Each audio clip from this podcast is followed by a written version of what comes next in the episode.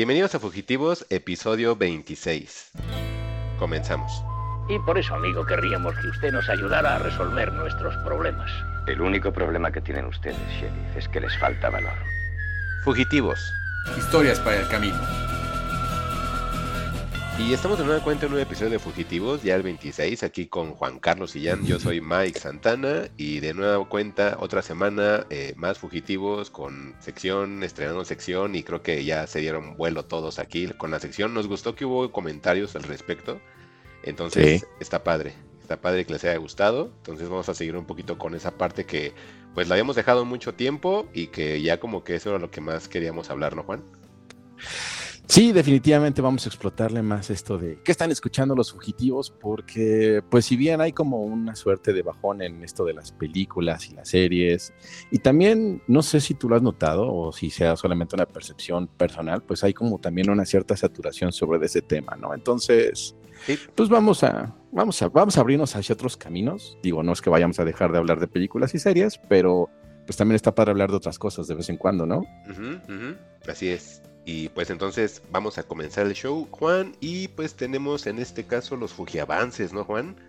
Sí, yo pensé que ibas a empezar futbolero, pero sí, sí quiero. Ah, la Champions. No, no, la no, no, no, no, Híjole, Juan. A ver, ya no recuerdo, pero lo habíamos dicho en otro episodio, las predicciones de quiénes iban a ser la final. Este, atiné pues en Inter, no atiné en Real Madrid. Yo pensaba que iba a ser Real Madrid-Inter. Y pues tú, ¿cuál pensabas que iba a ser, Juan? Yo sí atiné, yo sí atiné. Te dije que iba a pasar el Manchester City y que mi corazón me decía que le apostara al Inter y pues se vio, ¿no? Este, ya tenemos final de Champions League. Inter, que después de eliminar al Milan, se va a encontrar con el Manchester City, que eliminó al Real Madrid.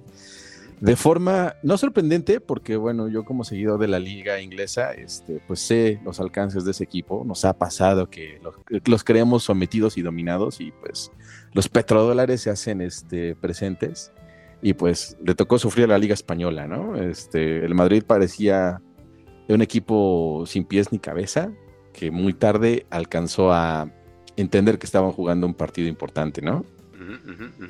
Y bueno, en este caso hablando del City Madrid, Juan, eh, mucha gente dice es que lo humillaron y los exhibieron y todo, y yo así de, oye, pero es que cómo puedes exhibir a un equipo que es o sea, el emperador de Europa. No, no, no puedes decir eso. O sea, más bien, o sea, alaba lo que hizo el City, pero no por un error quieras castigar toda la historia del Madrid. O sea, a mí no me gusta el Madrid, ¿no?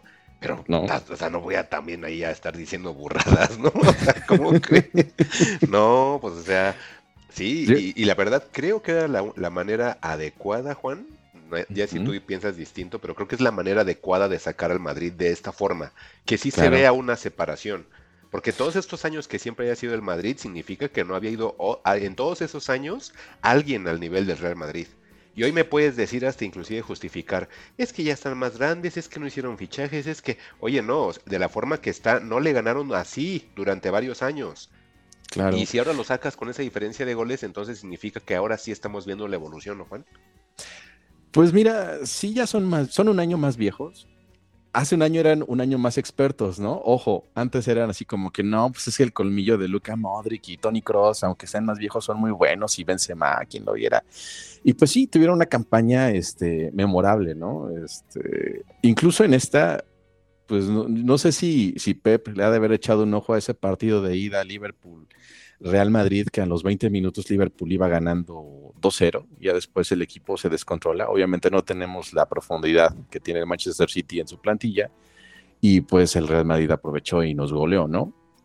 Pero sí se veía como un poco un bajón, algo distinto, este, como que apostarle siempre a Vinicius y Benzema pues habiéndolos nulificar como nos mostró Pep, pues este, pues ahí está el resultado, ¿no?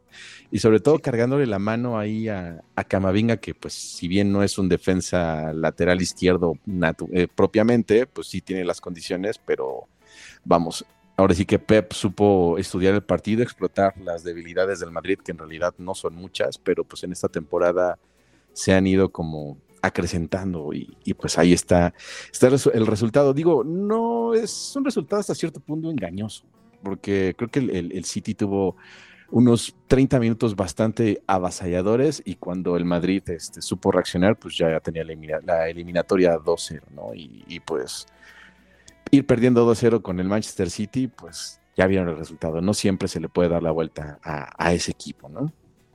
Sí, la verdad estuvo increíble esa semifinal, creo que todos estábamos esperándola y pues tenía que ser de esta manera. Yo, por ejemplo, no lo vi este, en vivo, pero vi la repetición y dije, la voy a ver completa, porque pues esto cada cuando lo ves, ¿no? Suena exagerado, pero es real, o sea, cada cuando ves esto, o sea, está complicado. Eh, yo sé que a lo mejor muchos, como te decía otra vez, como que demeritan esta situación, pero pues el City, pues ya creo que es el momento del City, creo que ya es la madurez necesaria del City. Muchos dicen también, el que ganaba esta semifinal es campeón, lo veo en los medios bastante claro que todos decantan hacia el City como ya campeón, de hecho ya algunas personas, inclusive Juan, dicen que ya triplete cantado del City. Em, yo soy de la idea, porque el fútbol lo ha demostrado, es paso a paso, ¿eh? Es conforme se va avanzando un partido con otro, ¿eh? No, no, no desde ahorita por este buen partido contra el Madrid ya se le considera el campeón del universo, ¿no? Entonces, sí, hay que esperar, sí, hay que esperar que vaya pasando cada uno de sus compromisos. Entonces, primero vivamos la final de, de, de Champions para los fanáticos de Champions, vivan su final de FA Cup para los tradicionalistas, o en este caso esperen un par de jornadas para los que quieren lo de la liga doméstica, pues cada público tendrá su momento y si eres el aficionado que es completista, pues obviamente estás interesado en todos los torneos que está tu equipo y pues también creo que ellos ellos son los que más saben que es uno por uno, ¿no? Que no, no puedes cantar ninguno, ninguno por adelantado y lo de Inter tampoco no es poca cosa, Juan. Claro, tampoco. o sea, también se me hace tan raro eso. O sea, es así de, oye, este, no, aquí también hay historia. O sea, eh, por un lado está representada la historia y por otro lado está representada, pues, la nueva inversión del fútbol moderno, ¿no, Juan? Claro, y, pues bajita la mano, Italia tiene finalista, equipo finalista en todas las competiciones europeas. Este, si bien Inter va a enfrentarse a Manchester City, este, la Roma se va a enfrentar al Sevilla en la final de la, Copa de la UEFA y en la Conference League va a estar la Fiorentina contra el West Ham. Entonces, pues eso nos habla de que la liga italiana, aunque no tiene las superestrellas y los presupuestos, ha crecido y ha sabido competir. Y, bueno, señalar que el Inter Milan pues fue una eliminatoria que se definió con un marcador global de, 2-1, es cierto, de 3-0. 3-0. Ah, cierto. Este, 3-0, porque en el juego de ida Inter gana este 2-0 con unos 15 minutos, 20 minutos ¿eh? bastante. Ahí fueron los finales. Bastante avasalladores. Yo vi que, que, el, que el Milan, este, muy raro, no sabía ni cómo defenderse, ni cómo atacar, ni nada. Y, ya después, este, pues un, un, partido muy trabado, muy a la italiana, ¿no? Muy de jugar por el centro, no tanto, no, no poder trascender por, por los costados con, los laterales o extremos y, pues eh, un juego bastante mm, lento, entorpecido por algunos momentos, como que vamos, eh, si, si hablamos de, estacionar el, camión, ellos, son los expertos, ¿no? Ellos lo inventaron. Y pues el Inter le supo aplicar al, al Milan el park de bus y, y, supo sacarle. Entonces, yo por eso no doy tan muerto al, Inter. ¿eh? Si, si hay algo que le puede complicar a, Pep son justamente estos equipos que se le echan para atrás. En la liga inglesa dos que tres veces ha perdido justamente por estos equipos que, que saben defenderse y, y, e ir al contragolpe. Entonces... Sí, en Barcelona, pues, Juan, perdón, lo que estás apuntando es cierto. Cuando él estaba en Barcelona, eso le sucedía con Betis. Betis como que sabía que tenías que irte nada más a defender y le desesperaba y en una desesperación salía uno contragolpe y llegaba a sacar los partidos tanto el Betis como en la Real Sociedad de cuando estaba Vela y, y Grisman, ¿sabes? Claro, entonces, pues no se me extrañaría que, el Inter se echara atrás. Yo vi ahí a Bastoni bastante, pues muy atlético, muy en todas. Entonces, esas combinaciones Bastoni, Varela, Lautaro o si llega a entrar este Lukaku, porque pues Lautaro también ya está, está, en, está en un buen nivel. Sí, pero ese lo último que veríamos de Lukaku también. Varela, ese mediocampista me agrada, entonces puede que, puede que el Inter haga el milagro, porque sí, sí suena como gesta casi de milagro, pero puede ocurrir. Entonces no los La mejor defensa contra el mejor ataque. ¿Qué tal, Juan? Eh? Sí. Yo sí veo a, a, Haaland ahí desesperado siendo marcado por Uy, o sea, soñó, soñó a Courtois, ¿eh? O sea, sí el City sacó al Madrid, pero esa noche Haaland soñó a Courtois, ¿eh? Se sacó tres claras, Juan. Claras. O sea, Sí. el de cabeza que le pegó bien fuerte y la sacó a una mano. O sea, y lo, y lo veas desesperado. Había momentos en los cuales él estaba adelantado y ya no quería ni dar pase. Ya quería él hacerlo. O sea, quería el gol a fuerza. Y no, o sea, hasta que Pep lo cambió, ¿no? Pero pues sí está cañón. Sí, y, pues no veo, no veo tan ese, desborde de, Bernardo o de Grealish aplicándose al Inter, no lo veo, pero vamos.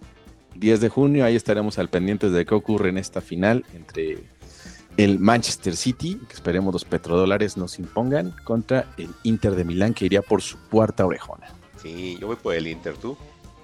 Yo también, de hecho, Ah. el, el Real Madrid y el, y el- y el City me cagan, ¿no? O sea, sí apoyo la liga inglesa, pero en esta ocasión, en City, eh, para mí es como de esos equipos Real medio despreciables.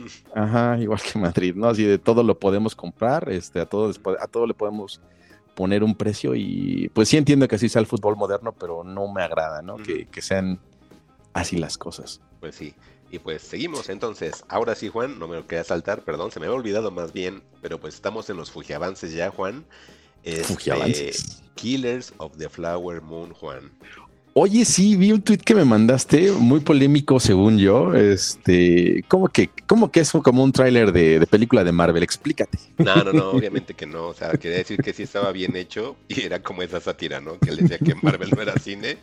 Eh, obviamente ya es una manufactura muy, muy, muy sobre- encima de todas las cosas que hemos visto en el cine convencional, en el cine que tenemos ya de manera comercial, Juan. Y Scorsese, sí, a lo mejor digamos que es cinema, Juan, obviamente lo es, pero es de los cinema, sí, perdona a la gente y a los fans, pero es del cinema que si yo conozco el director, entonces es un cinema pop. Cuando sea un, un- un cinema que yo no conozca o cuando te preguntes quién es, ese sí considérenlo cinema real porque yo no lo conozco. Porque yo no estoy como Ajá. inmerso en esta onda. Entonces, obviamente, los que yo llegué a conocer es porque deben de ser muy famosos.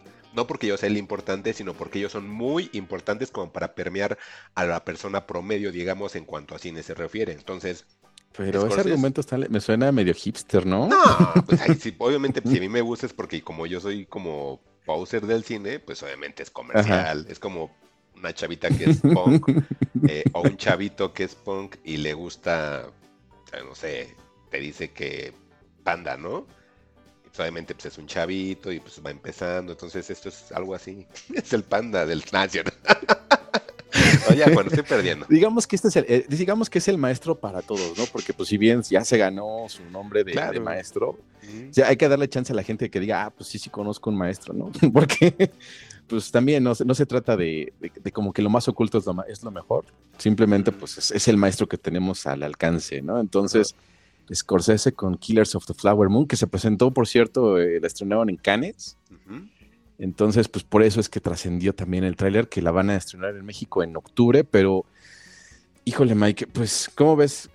¿Sientes que es como una película de gangsters, como es la firma de Scorsese? O... Sí, ¿Qué sí notas? pensé eso, ¿eh? O sea, sobre todo por la, el atuendo de los personajes y que hablan en este caso un poquitito de historia, pero pareciera que es como con las tendencias em, de nativoamericanos, ¿no, Juan? Entonces, como esa mezcla en- entre nativoamericanos y pues como los, los blancos, digamos, en cuanto a colonización y la expansión que se tuvo por medio obviamente del tren, etcétera, ¿no? Lo veo como por esa parte, pero también veo por ahí unos dejos, pues yo creo que nada más estéticamente hablando, Juan, un poquitito de pandilla, pero sí siento que es un poquito más como que retratar ese, ese, ese puente que se fue creando entre los nativoamericanos y los blancos en esta expansión, digamos, en ese entonces de la tecnología, ¿no, Juan?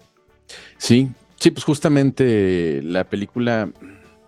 Creo que, creo que ahí tienes eh, el dato bien claro. Al mencionar pandillas de Nueva York o Gangsters of, the, Mm. of New York, creo que está tratando de hacer un retrato de justamente cómo, cómo se ganó el viejo este, ¿no? Y pues no se ganó este firmando acuerdos de paz, diciendo buena gente.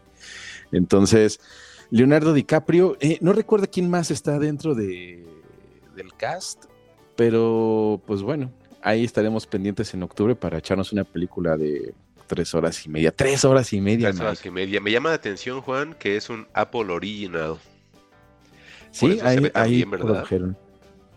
Pues ahora sí que pues como, como el maestro hace películas de 200 millones de dólares, Sí, se ve increíble. pues tenía que, tenía que fundarse bien. Y pues bueno, Apple, Apple, Apple ha tenido éxito en, en premiaciones, ¿no? Entonces pueda que, puede que este, también por ahí vayan un poquito los tiros, considerando pues ya, ya la edad de Scorsese, que creo que tiene este y otro proyecto, otro proyecto ahí ¿Con Apple? en camino y quién sabe si, le- si le dé tiempo de hacer más cosas, ¿no? Porque ya está en sus 83 años, si no mal recuerdo. Pues mientras haya más contenido, creo que todos estamos contentos, Juan, tanto los fanáticos del cine así de cepa como los a lo mejor pops, como en mi caso. Este, pues obviamente estamos como contentos en esta situación, ¿no? Entonces, yo creo que nada, esperamos a que salga y pues platicamos sobre ella, ¿no, Juan? Sí, ahí estaremos. Y pues tenemos otro Fuji avance, no, Juan, ¿verdad? Nada más teníamos este, ¿no? Pues podríamos hablar del, de, de, este, de Bear, que ya salió su tráiler, A ver, de esta temporada que segunda sería dos. temporada, Ujú. exactamente. No sé si le echaste un ojito, o también el de... No, digo que no pude terminarla, me desesperaba. No, pero a- al tráiler de... No, ya sé Ah. que quizás no... Sí, el tráiler ya lo vi. Si no, la serie ya me desesperó y dije, no, creo que ya no puedo seguir aquí. sí, no sé. Espero. Sí, y, y bueno, sí, sí, rápidamente, sí, lo mencionamos rápido, ¿no? Sí, este dale, dale. este tráiler que, que yo les decía que veía como movimientos gangsteriles y extorsiones y demás, pero no, parece que va a continuar con la línea del estrés y, y pues estas personas que son adictas a- a- al estrés y a la mala vida, por lo que parece, ¿no? Parece ser que van a hacer un nuevo restaurante y parece ser que van a contratar más personal y parece ser que la gente que estaba trabajando ahí sigue conservando su trabajo, pero pues, pues el, el- rush de trabajar así y de querer trascender y de querer ser más, pues puede que, que sea el combustible para ver a gente más estresada en esta segunda temporada de, de Bear. Y pues tantos elogios que ha tenido la serie, Juan, que por una u otra situación no le he podido ver. Que es que sí es estresante, entonces es complicado como un poquito verla. Y más si obviamente quieres ver la televisión en el poco tiempo libre que tienes antes de dormir. Yo, yo no podía ser así de, "Mm, no, no, no me estoy como sintiendo a gusto. Entonces quizás le dé otra oportunidad, pero a lo mejor en un horario, un domingo, ¿no? O un sábado en la tarde quizás. Yo creo que así lo voy a intentar, porque si llegando de trabajar y ver esto, pues era volver a trabajar y decías, no, y peor, ¿no? Porque todo el tiempo sus gritos y, ay, no, no, no, no. Pero sí Yes, he chef. escuchado cosas buenas, ¿no? Entonces, este, quizás algún día le dé una, una segunda oportunidad. Y pues, Juan, nos movemos. Ok, ¿Qué pues Mike, tú, A ver, ¿ah, yo? ¿Ya lo doy? tú guías. Pues la temporada 3, Juan, que creo, creo tú sí vas al corriente de Only Murders on the Building, que se supone que va a estrenarse el 8 de agosto en Hulu, pero pues ya hemos platicado que esta unión Hulu, Disney, este, no sabemos qué va a pasar, pero si al menos están lo están este, presentando que es por Hulu, pues obviamente me imagino que es parte de la cadena que en ese momento tenía los derechos. Pero al final la noticia es que Only Murders in the Building ya tiene su temporada 3 y que comenzará el 8 de agosto, ¿no, Juan? Exactamente, esta Fujinota primigenia con la que empezamos este, nos habla justamente de eso.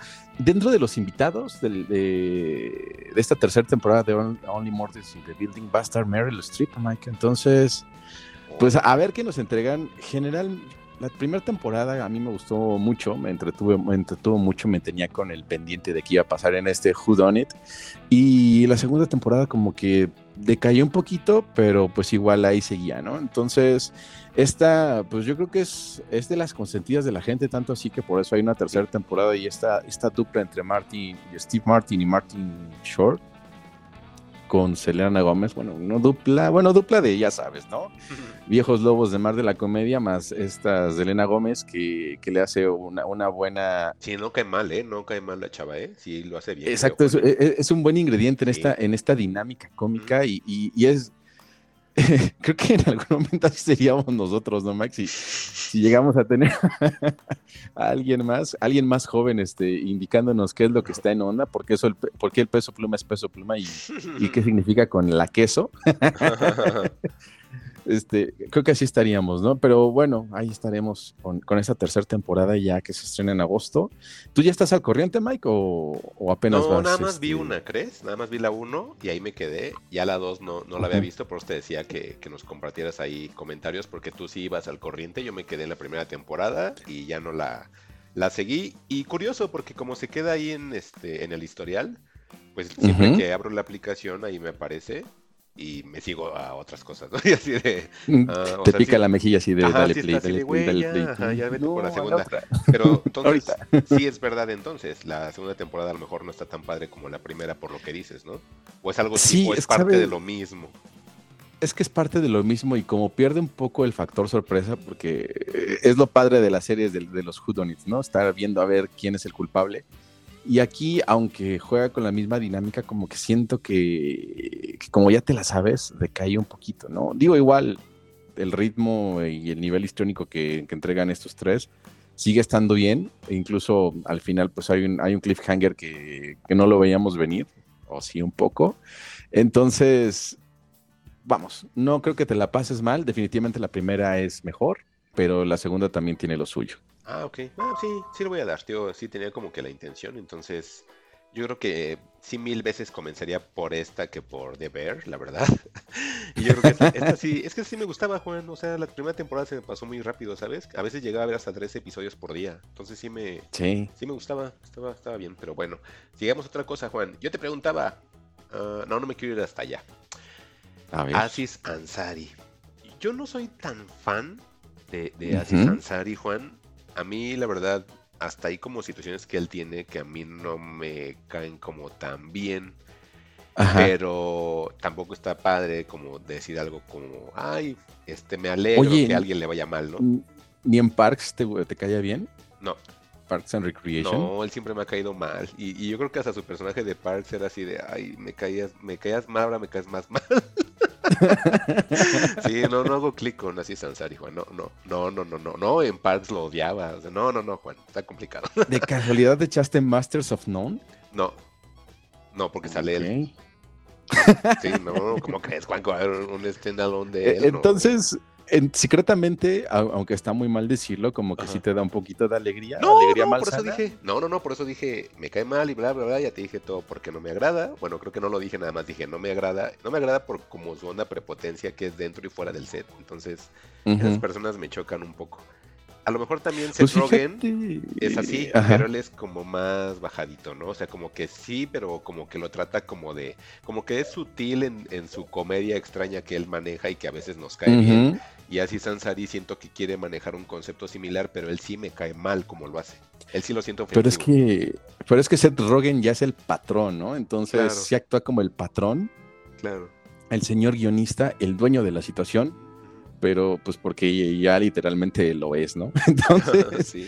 este. Pero bueno, ¿cuál es la nota, Juan? No me Pues ya quedamos en la nota, ¿no? Pues muy mal. Por segunda ocasión se le cae un proyecto a Sansari por culpa de la huelga de escritores. Este, se detiene su proyecto indefinidamente. No sé si en la nota que, que- que nos comparten, Mike, venga el nombre del proyecto donde Aziz Ansari iba pues a dirigir, pero siempre ya no se va a poder porque los, los escritores están en huelga. Exacto, era Good Fortune y pues era protagonizada por Keanu Reeves y por Seth Rogen. Entonces era una dupla curiosa, por al menos lo que se, digamos, lo podemos leer. Pero pues ya quién sabe la ejecución cómo hubiera sido. y, Pues, pues a en la ejecución, yo espero mucho Seth Rogen haciéndole. "Ah, ah, ah, ah, ah", ya, ya, ya Keanu Reeves haciéndole. Wow, what? Babies and Butthead, live action. 30 Muy años probablemente. después. Ay, qué raro, ¿eh? Vean Pero, pero, sí- Plus. pero siendo Aziz Ansari seguramente iban a hacer algún comentario quejoso, ¿no? Porque también Aziz Sí. Ansari es como una suerte de copia Sí, muy, muy rebajada. Bueno, hasta, por- hasta para eso lo cancelan de Woody Allen, ¿no? Así como, Ajá, "Ah, sí, soy neurótico, ajá, mis papás. ajá, ah, sí, eh, es un eh, personaje. Por eso me cae gordo, ¿ves? Es exacto, por eso me cae gordo. Es exacto, es lo que quise tratar de decir. Eso que tú dices es cierto. O sea, es una copia de, de Woody Allen mal hecha. Y, y me cae gordo. Es la copia hindú. y, y- ah, sí, y ya. Adiós. y Y nos pues, seguimos pues con mala suerte, ¿no? Esperemos que, que en algún momento, digo, Masters of None no estaba tan mal, pero pues era así como, mírenme, mírenme. Entonces, pues bueno, mucha suerte, que, que ojalá haya algún tercer proyecto para él, ¿no? O- aunque Mike diga que no. pues esta noticia sí está rara, Juan, porque esta ver, es la que me empieza como que a decir, tanto ellos tienen sus horas contadas como tú las tienes. ¿Por qué? Pues se supone que Vice, pues ya se ha declarado en bancarrota, Juan. O sea, a lo mejor si ahorita yo digo Vice, muy pocas personas que, esto- que nos están escuchando, o quiero pensar, creo yo que es más bien toda la gente que nos está escuchando. Sí, o sea, ¿para qué me hago tonto? Todos somos similar. Entonces, toda la gente que me está escuchando obviamente sabe, sabe o llegó a escuchar alguna vez, o ver un documental alguna vez, o algún este corto en YouTube de Vice. Entonces, Ajá. esta Pues- compañía tal cual de cosas como de realidad, Juan, como si tienen como programas de realidad, te podríamos decir, y contenido digital, pero que está más basado Esos, yo, esos en medios alternativos, ¿no? Ajá, porque- Así de, ajá, era eh, no- no, no, publicidad. te faltaba el amigo que decía, no, no, no, yo no me informo por Ujú, CNN o. BBC, esos están manipulados. Vamos a ver medios alternativos como Sí. BuzzFeed Y y Vice, sí, Y chécate este reportaje que hicieron sobre las cholitas bolivianas, está que excelente. son skaters. Que Y- son ajá, y y chamán. Ajá, siempre son, así son, y de verdad, en serio, o sea, los invitamos a que si alguno a lo mejor no lo ubica, pero quizás viendo el logotipo de la marca dices, ah, ya sé a qué se refiere. Y a lo mejor he han visto contenidos que no saben que son de ellos, pero bueno, así búsquenlos alguna vez que tengan tiempo ahí en YouTube, pónganle documentales Vice, les van a aparecer un buen en la lista. Y, y algunos están bien divertidos, Juan, y son documentales que dices, nadie en la vida vería un documental de esto y después es, ¿por qué vi este documental? O sea, algo tienen, Juan, que la verdad su hechura está, era interesante. Bueno, al menos Sí, yo conectaba con eso, ¿no? No sé, la, gente actualmente y quizás ahora no conecta y por eso está la bancarrota, ¿no? Ajá. sí, y es que en algún momento, eh, bueno, no Vice, pero BuzzFeed, BuzzFeed Mm. llegó a ser un, un medio medianamente este, respetable, pero a, a raíz de la, de, de la entrada de Donald Trump al poder, como que empezaron a limitar algunos medios, ¿no? Y eso le, le perjudicó. Ya entraremos bien a detalle con, con estas, ¿no? Entonces eh, empezaron a perder como per- eh, notoriedad y se fueron haciendo chiquitas, chiquitas, chiquitas hasta que llegan este tipo de cosas, ¿no? Que, que las notamos ya desaparecidas. Y pues sí, sí es una pena, os digo, nos burlamos de que son las medias alternativas y eso, pero, Pero no pero sí está mal feo que, que se pierdan medios alternativos porque Sí, pues, sí. justamente necesitamos voces Eso. diferentes, discursos diferentes Claro. y que no los haya, pues, y que no haya esos contrapesos, pues hace que, que el poder, pues nos quiera decir pues, sus verdades, ¿no? Y que no haya alguien que las contradiga o que las investigue o, o lo que sea, ¿no? Entonces, pues, nosotros lo podemos ver actualmente con pues, nuestros propios medios, ¿no? Antes los moneros o la jornada, cosas así Ajá, ajá. pues tenían una voz Chamuco, crítica al ajá. gobierno, ¿no? Y ahorita pues ya están ahí bien serviles, bien puestos, ¿no? Como les pagan, este, o les dan espacios, pues ya se adueñaron de Canal 11, ¿no? Cosas de ese estilo, y, y, pues ya los ves ahí bien sedaditos, ¿no? Dicen, no, sí, lo que diga el presidente está bien. Entonces, pues está, está feo que perdamos este tipo de, de espacios, aunque nos den risa, ¿no? Y aunque hagan este reportaje sobre las gorditas de Miscuac. Sí, tenían varios, así como los de los cholos góticos. De hecho, yo creo que gracias a Vice se dio a conocer mucho este pre- eh, Ah. ¿cómo se llaman? Preachers o cómo se llaman estos? Son como cholos góticos, hip hoperos, electrónicos, algo así. Pues la- la- ahora sí que las subculturas de las periferias, ¿no? También Preach, como que, como que era- eran muy fans de, de irse hacia, hacia la orilla y ver este, ese tipo de cosas, ¿no? Entonces, pues es una pena. Tristemente ya se van.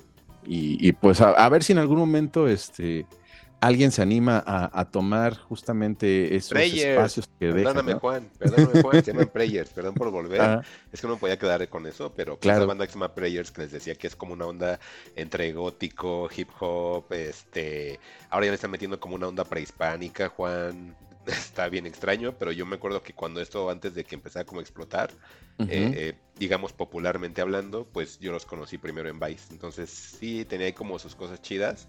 Sí es como dice Juan, que creo que no está padre que dejemos de perder medios alternativos. Sí entiendo que el nombre se escucha a lo mejor ya muy eh, pues pasado, ¿no? Como que ya está obsoleto y pues creo que esa obsolescencia también hace que es que, que nos, que nos volvamos a, a un producto que tal cual tenga que declararse a- en bancarrota, o sea, está como muy complicado. Está bien complicado porque todos los medios actuales, o sea, yo entiendo que a lo mejor estas sopitas no me gusta nada, pero es ver eso o ver, pues ya sabes, ¿no? Todas estas cosas que de repente vende Badaboom y yo creo que mínimo sí tener el sopitas o tener en este caso Vice a que nos quedemos con esas alternativas bien precarias y que la verdad si es entretenimiento a lo mejor también tonto como lo que llega a mostrar Vice Pero Sí. sí es un contenido que dices, híjole. Y ya hasta pero siento que la gentrificación de la lucha libre se la debemos un poco a Vice. también creo- reportajes de ese tipo de cosas, ¿no? Ajá. Y, y de Sopitas, pues sí, Sopitas es bien lamentable y tiene becarios bien chafas, pero pues aún así sí apoyaría a Sopitas porque pues le echa ganas, ¿no? Y porque no hay, o sea, realmente este ah, tendría que haber más medios cubriendo lo que ellos intentan cubrir. Exacto, Este, exactamente. y, y no los hay, ¿no? Entonces, o bueno, si hay más, pues díganos, ¿no? Y este, yo que tengo mi página, se llama no sé qué, y yo reporto, pues, órale van aquí, háganse grandes, tomen los espacios, no, no se dejen, Sí. no dejen que se pierdan, ¿no? Antes de irnos a un tema también que es mexicano, Juan. eh, Quiero, quiero pensar que es mexicano, pero este bien rapidito, nada más para los fans que estamos ya como con ganas de, de ver algo similar a Euforia, o al menos eso es lo que esperamos. Eh, pues ya hay un teaser de, de Idol, Juan. Está protagonizada por Weekend, el señor este. ¿El qué sería, Juan? ¿Rhythm and Blues? ¿Qué es de Weekend? Yo nunca he entendido qué es. Mm, ¿Es pues, Rhythm and Blues? pues sí, sí sería como ay, es raro, ¿no? Es que es, creo que el concepto, el, la etiqueta que más le quedaría es que es pop, ¿no? Pero de ese pop que, que- que se deriva del hip hop, pero al mismo tiempo se va diluyendo tanto, tanto que empieza a, a irse más hacia como electrónico que tenía el hip hop, pero sin esos elementos clásicos. Entonces yo siento que es como, como ese pop tan minimalista que, que gusta tanto últimamente, como, no sé, Billie Eilish y todas, e- todas esas ondas. Ajá. Entonces siento que, que por ahí podríamos meter a, a- a The Weeknd, que Bueno. ahora ya es The Actor. Ahora es actor y pues va a estar al lado de Lily Rose Depp. Entonces, yo sí lo quiero ver, Juan, y se supone que ya es el 4 de junio en HBO. Ojalá tengamos estreno simultáneo, Juan. Ojalá que sí, o que no nos la tarden tanto, que no nos hagan un Chernobyl otra vez. O sea, no manchen, ya, o sea, déjenlo al mismo tiempo. Y más que nada porque ahora todos tenemos como que acceso al entretenimiento digital y si ya está licenciado no veo el por qué tardarse, Juan. Te lo Yo creo entiendo cuando no que- es la licencia, ¿no? Claro, yo creo que sí puede salir este, a la par, considerando que le, creo que le quedan como dos semanas a Succession y generalmente tienen que tener un- una, una marquesina, un, pro- un, epi- un programa marquesina los domingos a las 8, ¿no? Este, Barry también sale a las 8 eh, los, los domingos en la Te noche. iba a decir Barry, dije, ahorita si no dice Barry, Pero creo que a Barry todavía le falta la mitad, ¿no? Yo O creo. cuatro episodios más. Entonces, no coincide con la fecha de estreno de, de The 4 de Idol. junio. Ujú. Ajá, y pues, Sam, Levi- Sam Levinson, que siempre lo hemos. pues, Como que nos cae bien, nos cae mal, pero lo que tiene el señor es que es provocador, ¿no? De, algo- de- de- de formas, de repente, a lo mejor no las más chidas, por así decirlo, Las pero sí es provocador, Juan, ¿no? Las que requiere el producto. O sea, también, el producto de eso se trata. Entonces creo que está cumpliendo.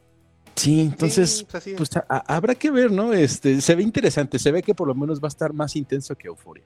Estamos hablando, Juan, que la serie comenzaría en los próximos tres fines de semana, Juan.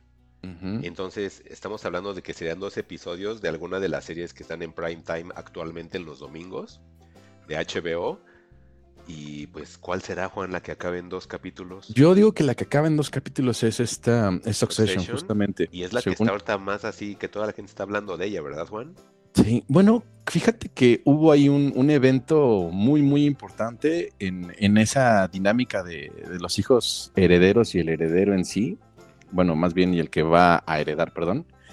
Y creo que aparte hace como tres semanas siento que la, la conversación de Succession ya no está tan en el pico alto donde estaba, ¿no? A partir de ese suceso. Pero también no estamos como dentro de esa conversación. Igual, si nos quieren aleccionar sobre Succession, pues ahí mándenos unos tuitazos para ver qué onda, pero yo creo que The Idol entra a- a- al horario que, que tenía Succession en esta temporada.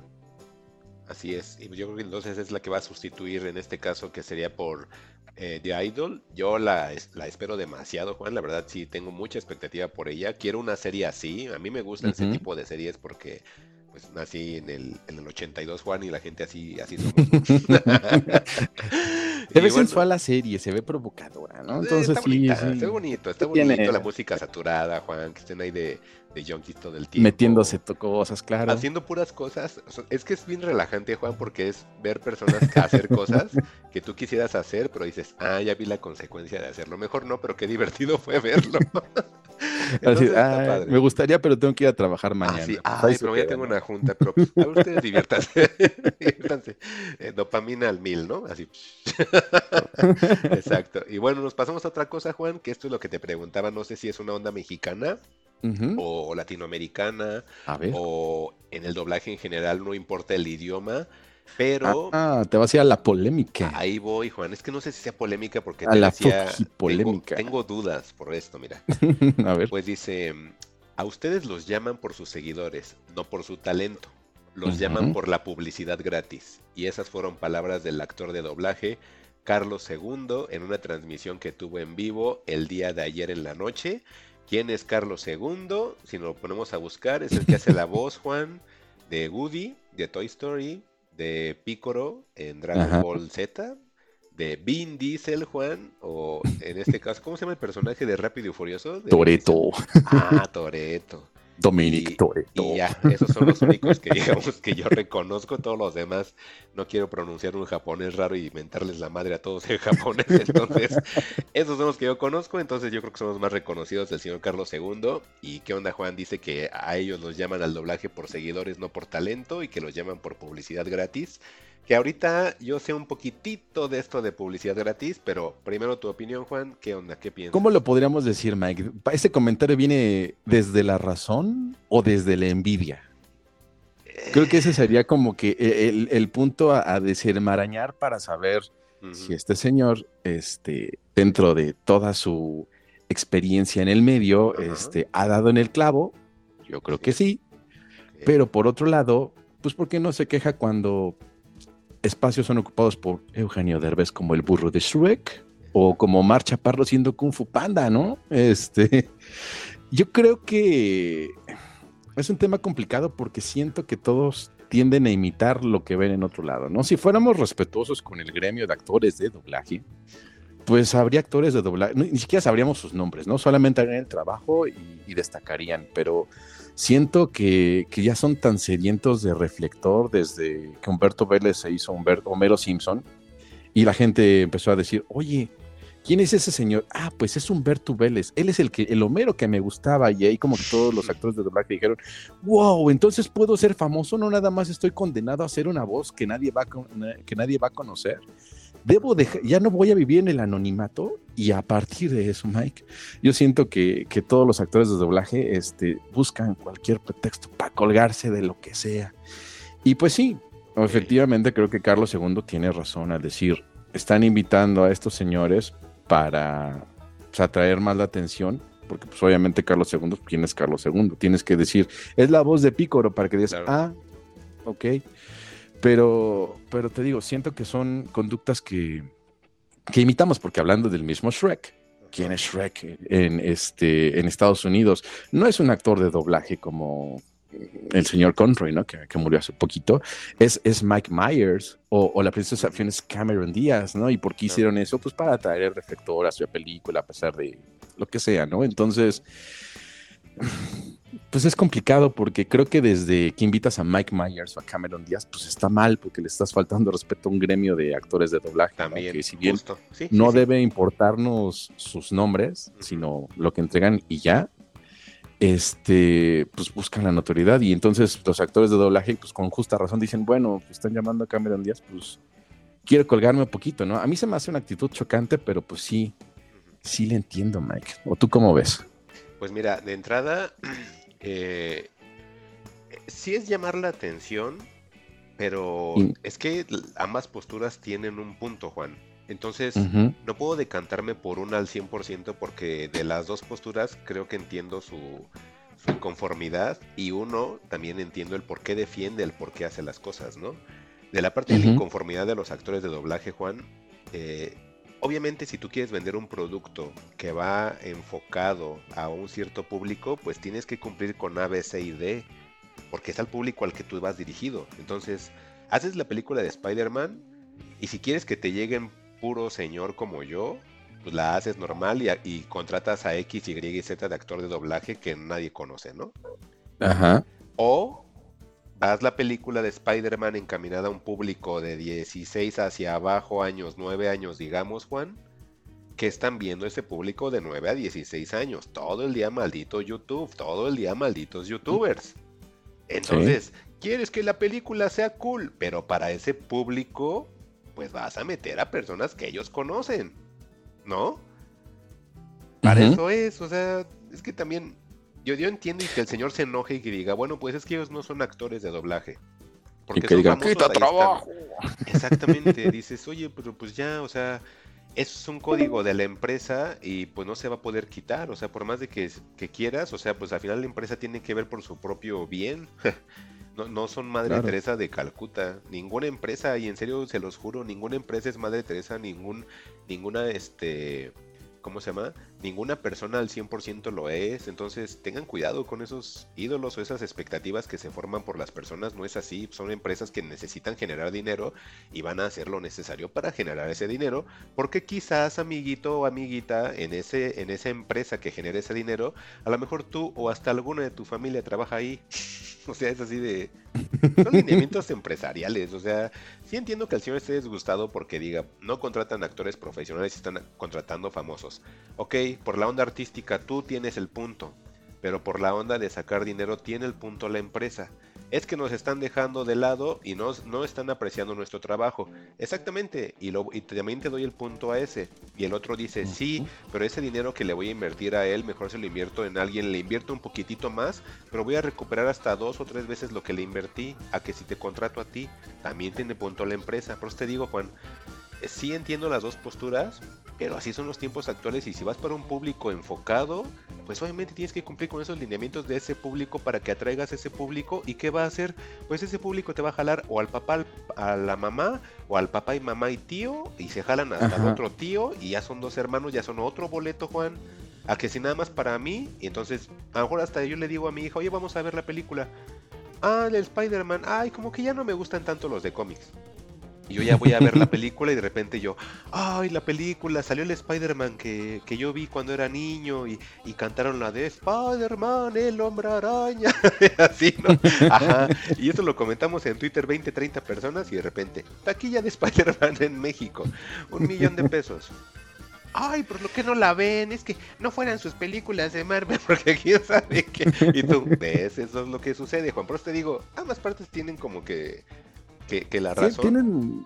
Ajá. Pero pues es, es algo de nunca acabar, ¿eh, Juan? Y va a Sí, pasar, y va a como chafa, ¿no? Y, y aparte, digo, meterte a este tipo de polémicas nada más para atraer también este, más, más atención. O sea, es maldito Spider-Man. O sea, todo el mundo está pendiente de eso. O sea, no necesita, no necesita eso.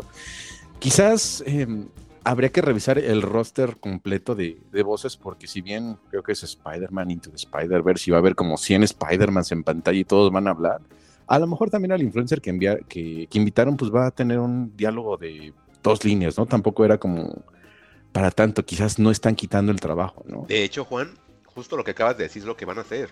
O sea, van a ser como miles de Spider-Mans, entonces cada uno va a decir hola, hola, hola, hola, o algo así.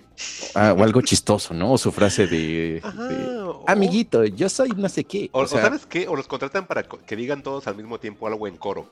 Que diga algo Spider-Man y todos contesten ¡Ve! o algo así. Ajá, pero pues tú ya mientras, Juan, eso no, se lo, eso no se lo vas a explicar a un niñito de 9 a 16 años, Juan. ujú. Eso lo sabemos los viejos de 40. Bueno, eso lo deberíamos de saber los viejos de 40 años, pero parece que no, Juan. Y creo que de ahí viene también la polémica y el cringe, como dicen los chavos, ¿no? Porque Sí, no, "Oye, y es que aparte, Analiza pues, lo que estás diciendo. O sea, también. ajá, Sí entiendo que está bien chido el hate, pero también dices. en pues más bien no enójense con la empresa que lo hizo, ¿no? que es Star Talent, porque, por ejemplo, ¿qué. Qué tiene que hacer Gaby Mesa haciendo doblaje, no? O sea, por lo menos agárrense un influencer chido, ¿no? Ay, qué mala onda. Recordemos que Fugitivos no es responsable de los comentarios de Juan Carlos y bueno, entonces, ¿seguimos, Juan? Pues ya hay que nos comenten. Seguramente en Twitter por ahí seguiremos llevando la plática. Así Y es. pues seguimos en esto. Y como decías, a lo mejor no hemos visto tantas cosas en televisión porque también creo que está un poquitito cansado el producto. Todos estamos esperando de Idol para regresar felices a la televisión. y, y que Barry, y que Barry, que, que Barry. ¿Que pase algo, Barry? compen- que, ay, es que Juan, no quiero decirlo tan pronto. No te ha convencido. ¿verdad? No, Juan, no, Barry es temporada 2 otra vez. O sea, se, vol- per- se volvió, perdón, se volvió temporada 3. O sea, la temporada 3 no la disfruté y el último capítulo dije, no manchen, hicieron esto para que yo vea la 4. No la voy a ver Ajá. y de repente 4 ya estoy, ¿no? Pero no, no me gustó la 3, Juan. Y en esta empezó bien. Y ahora esta onda en la cual como que adelantaron unos años en el tiempo, Ujú. al principio empezó bien y después fue así de, "Ah, ya no está pasando nada otra vez. Y, y el capítulo anterior no pasó nada y fue así de, Oye, pero si vas al corriente. sí. Ah, ok. Pues mira, eh, para mí yo siento que sí están pasando cosas, pero también quiero ver cómo acaba, porque también la siento rara. Eh, como que el experimento lo siento, mm, o sea, me gustó, pero al mismo tiempo como que creo que lo están ejecutando raro. No sé. Raro. O sea, a, a mí lo que único que me ha gustado de esta temporada es que me trae como que no, no, le, no le he podido predecir los pasos. Mm, mm, Cosa es que, me es- pasa con Ted Lasso, ¿no? Que ya casi se va a acabar y ya sé cómo va a acabar la serie. mm, Pero con, con Barry no tengo idea de realmente qué es lo Es que que vaya Ted a pasar. es, Ted Lasso es muy pop, Juan. Ted Lasso es para que, Ok. la- como dices tú, tú te sientes, saques tu cerebro y te pongas un, un, un ma- un banderín del Everton y veas la serie, güey. O, o con qué equipo, no, qué equipo tiene No, el es que chavo sabes este? West Ham, ¿no? Así West Ham rápidamente con Ted Lasso, creo que el problema de Ted Lasso es que cuando todos son buenos, pues ya no hay conflictos, ¿no? Mm. Entonces es así como de... mm, Se aburre. Es justamente como la vida en iglesia, ¿no? Como todos son buenos, pues No. nadie es malo, no pasa nada. Este, pero pues con Barry, eh, pues lo bueno es eso. Bueno, por lo menos para mí, que tengo la expectativa, ¿no? Vamos a ver si para bien o para mal, pero pues por lo menos todavía hay expectativa, ¿no? Así es. Ok, y pues sí, entonces, pues vamos a hacer eh, el... Vamos a empezar con qué están escuchando los fugitivos en esta semana. Es la segunda vez que hacemos esta sección. Este, nos tienen tanto entusiasmados porque Mike escucha como 25 discos a la semana y de eso tiene que curar unos cuantos. Yo creo que nos, ¿cuántos vas a presentar esta vez? ¿Dos? Nada más dos, no, nada más dos, Juan. Dos. Dos, dos, dos, porque sí es que son muchos y no quiero saturar a la gente. Y sí me gustaría que escucharan al menos uno. Entonces sí, nada más dos, Juan, pero pues ahora Pues yo tú vi sí que, también traes que ahí. la- que lo que mencionaste de- del disco de Fallout Boy, del último disco de Fallout. Boy, como que sí le gustó a la gente y sí andaba ahí, y ahí Sí, muy, contentos de qué bueno que regresaron. Sí, aparte está, tío, que está bien, el disco está bonito, está pasable, está divertido porque no te aburre para nada, entonces, pues tiene muchas cosas buenas el disco de Fallout Boy, entonces no veo el por qué no entrarle, la verdad sí lo recomiendo nuevamente, que es el So Much for Stardust, de lo mejorcito que ha sacado la banda porque mezcla mucho como el tiempo que inició, que es como los conocí, a lo que estuvieron haciendo actualmente hace unos 5 años más o menos, entonces abarca las dos partes y les queda bien. Hay algunas mezclas entre esos dos géneros y sale eh, curiosito, pero soportable. Y les digo, no cae el disco, entonces para mí es divertido, pero pues ya, este no voy a clavar otra vez, ya lo mencionamos Oye, anteriormente. y- Tú, Juan. Y Tú, tú, los de esta semana. No, ah, ahora- empiezo yo. No, ahora tú Este, comienza, tú comienza, pues yo. Ah, ahora tú ya, dale. sí, sí. Yo te iba a preguntar si todos los discos que nos vas a mencionar este, en esta ocasión son de este año o traes algunos Sí. retros, porque yo traigo unos retros. Échale el retro, ¿no? Ahorita la verdad han sido también nuevos, la verdad. Pues mira, bien basicote. Este, pues el día de ayer nos enteramos, ayer o antier, de la triste noticia de que el bajista de los Smiths, Andy Rourke, falleció de cáncer de páncreas a los 59 años. Ahí estuvo dando el pésame este, Johnny Marr y también Morrissey ahí por Twitter. Y pues muchos britpoperos noventeros este, hicieron mención de, él, ¿no? Entonces, pues me di a la tarea rápidamente, aprovechando la tecnología, pues de escuchar discos de los Smiths. Este, mi disco favorito, pues es el, el Strange Ways, que es del, del 87, pero yo les vengo a hablar del disco homónimo de los Smiths en 1984. Y es que Andy Rourke em, y el baterista Mike Joyce son como que la sombra de los Smiths, ¿no? Siempre, siempre estuvimos ahí como que escuchando comentarios de, de la grandilocuencia de Morrissey, ya ves que él es un hoyo negro de atención y te atrae siempre el reflector y las miradas y las críticas y demás.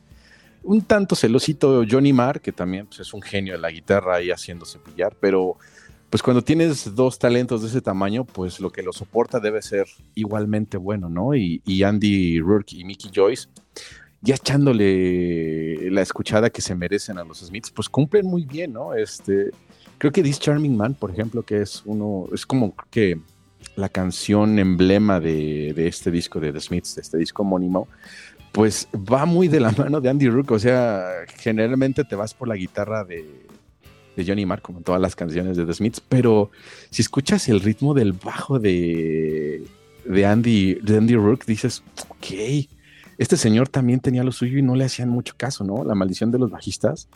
Este, y, y, y todo una pena, ¿no? Pero bueno, este es, es el disco que, que, yo escuché, Mike. No sé, seguramente sí, también te has echado la discografía de The Smiths, ¿no? No es tan grande, son, son cuatro discos. Cuatro discos, Juan, y, cuatro perfectos. Y todos ¿no? en buena nota, ¿no? pues es que sí, o sea, um, The Smiths creo que es de mis bandas favoritas de, de pop, o algunos Ajá. dicen que sería eh, indie, Juan, no estoy como tan de acuerdo en ese término. Indie rock. Fíjate que estaba viendo que tiene el, el concepto de jungle pop. Okay, a, sí, sí, a, a mí me suena como que muy, como que viene muy de, de este pop de los, bueno, no es como de viejitos, ¿no? Como, como de viejito, rock como de Frank ¿no? Sinatra. Como toda esta onda de los 50 Ajá, también. Sí, como entre esa onda, como te digo que un poquito como de Frank Sinatra, como esa onda de, de Big Band a veces, pero ajá, exactamente. Entonces toda esa mezcla tiene Smith y pues siempre con sus canciones como melancólicas y algunas como que felices, no pero son fatales. Ajá, están bien raras las canciones de, de Morrissey. Por ahí me hiciste el favor de prestarme este, la biografía y la Ajá. verdad, e- en serio que, que, que ahora entiendo cuando dice la gente toma terapia porque va a pasar X, Y o Z, ¿no? Ves todas las cosas que le pasó a Juan, no sé de verdad si todo le haya sucedido de lo que viene en esa biografía, pero es tan increíble, Juan. O sea, pareciera su vida hecha o, o que la escribió, eh, no sé, un guion para teatro, Juan. Es tan dramático todo lo que pasa alrededor de su vida desde niño, Juan, que no te lo crees. Y la verdad, no pienso dar ni un spoiler de lo que viene en la biografía, pero vienen hasta asesinatos, Juan. O sea, vienen cosas bien raras en su familia que él vio de niño que ocurrían en su calle en Manchester, en la podredumbre de Manchester, Juan. Este, te explica esto de Piccadilly. e- Está bien buena la biografía, Juan, pero su vida de Morrissey, te digo, no sé si sea real, pero es muy dramática. Y, y no sé si hoy día sigue siendo dramática o si los eventos contados en el libro sean reales, pero está bien divertido, Juan, y son Ajá. unas cosas que no puedes creer. Si algún día tienes ahí la chance de echarle el, el ojito, te lo juro que está bien divertido. Pero creo que por eso Smith es así, Juan. Entonces, eso es lo que decía de terapia, que creo que de Smith será la terapia de Morrissey.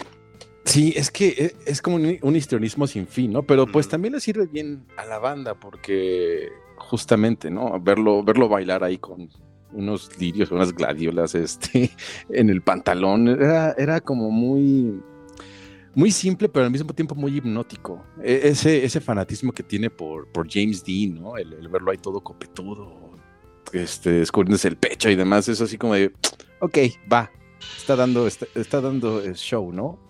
Y, y pues bueno, eh, yo quería irme más por el foco de, de- Andy, de, Andy Rourke, pero pues en sí su, tarea no era esa, su tarea no era notarse, pero ese, ese, esa forma de tocar el bajo Mike, creo que, creo que sí lo podría anotar en, en mi lista de, de bajistas favoritos. ¿no? Pues es que imagínate, Juan, prácticamente el bajo era el sonido de Smith. O sea, realmente, como en su momento el bajo es el sonido de Joy Division, yo también pondría a The Smiths ahí. Por supuesto, pondría a My Bloody eh, Valentine en esa parte, Juan. Este.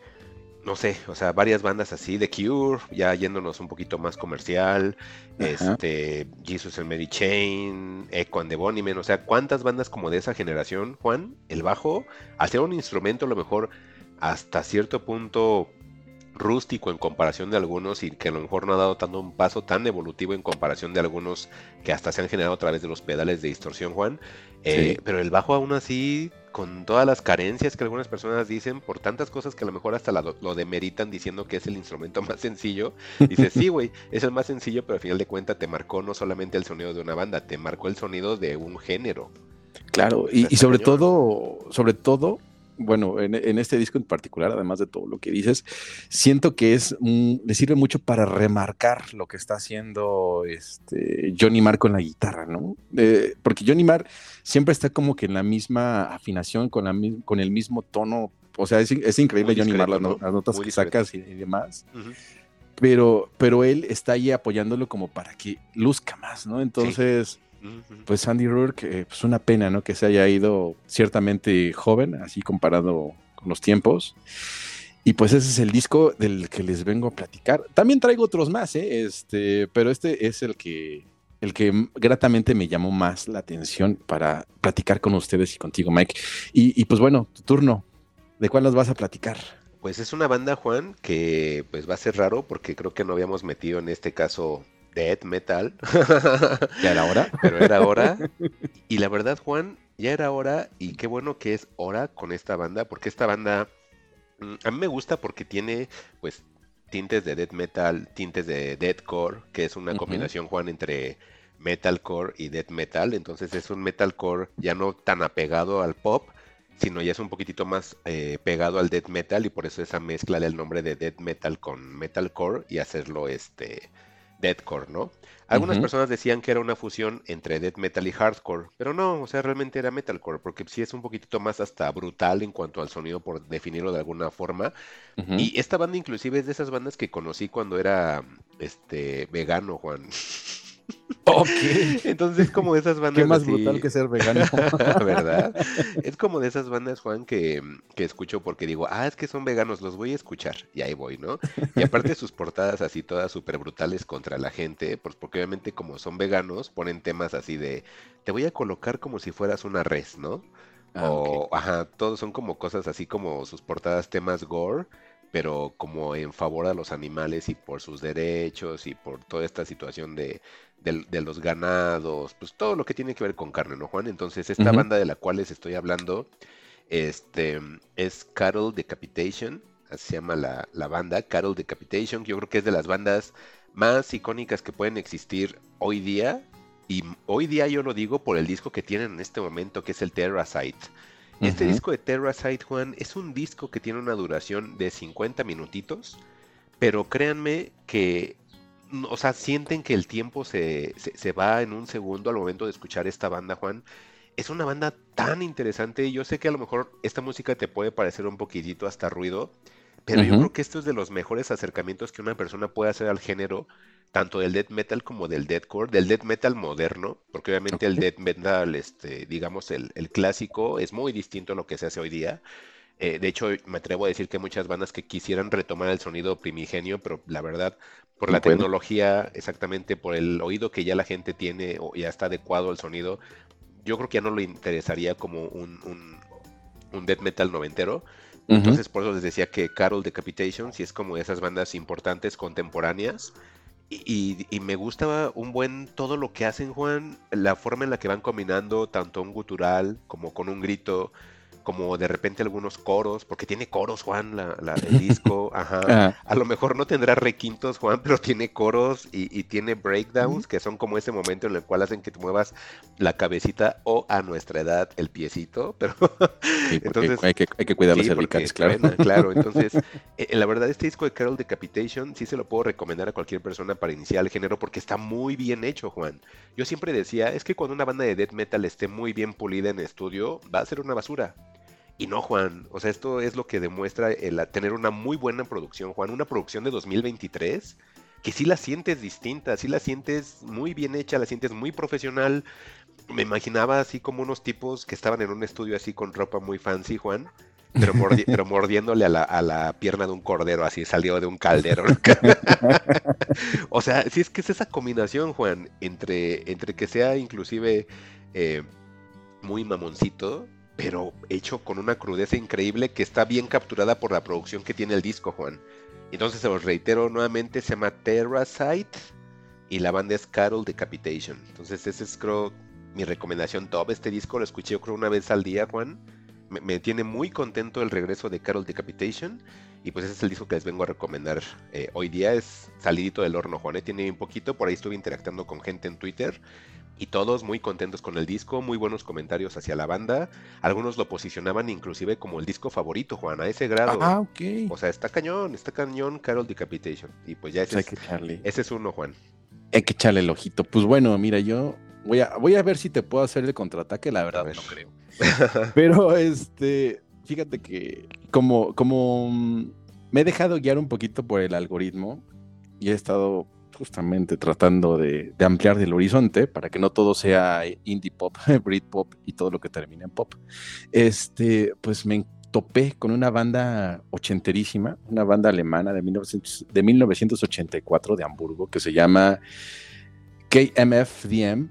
Este, seguramente sí los conoces. Es, e- es una banda de pues, el rock industrial, pero el disco que escuché, este, que se llama Jaina, pues traía como toques de dub, ¿no? Traía tant- unos, unos toques también medio electrónicos, muy agradables. Este, se ve que ahí hay una, pues, una, un- un- una evolución pues, de casi 20 años, además de pues, más colaboraciones.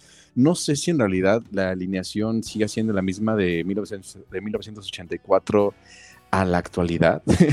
Por un momento dije, a ver, voy a escuchar algo como si fuera de Rammstein, pero pues no, ni al caso. No, está Este, mejor, está mejor, está mejor. Estos están, Muchísimo están mejor. un ¿no, poco menos intensos, pero sí están, sí están mejores. Sobre todo, ¿sabes? Los noté, algo que quizás no me gustó tanto es que los noté muy puliditos. Ah, sí. Pero pues es, yo creo que más bien el callo de estar tocando desde hace más de 20 años, ¿no? El, Sí. el disco fluye, fluye bastante bien. Cuando me di cuenta, este, ya le había dado como vuelta y media al disco y fue así, de, ah, ok, funciona rápido, bastante ¿no? bien. Ujú. Este, sí, es un disco que, si yo no mal recuerdo, me duró como 40 minutos.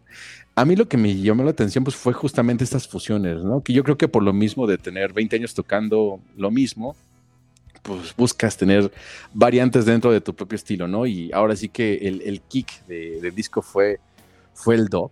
Dije así, de, "Ah, ¿qué- ¿por qué de repente me suena tan reggae, no? Así de, pero ¿por qué si están aquí este, mascullando con, con, con martillos y tambores y, y suenan las guitarras tan machacantes y de repente tan tranquilas y fue así de, ah, ok. Ah, ok, ajá.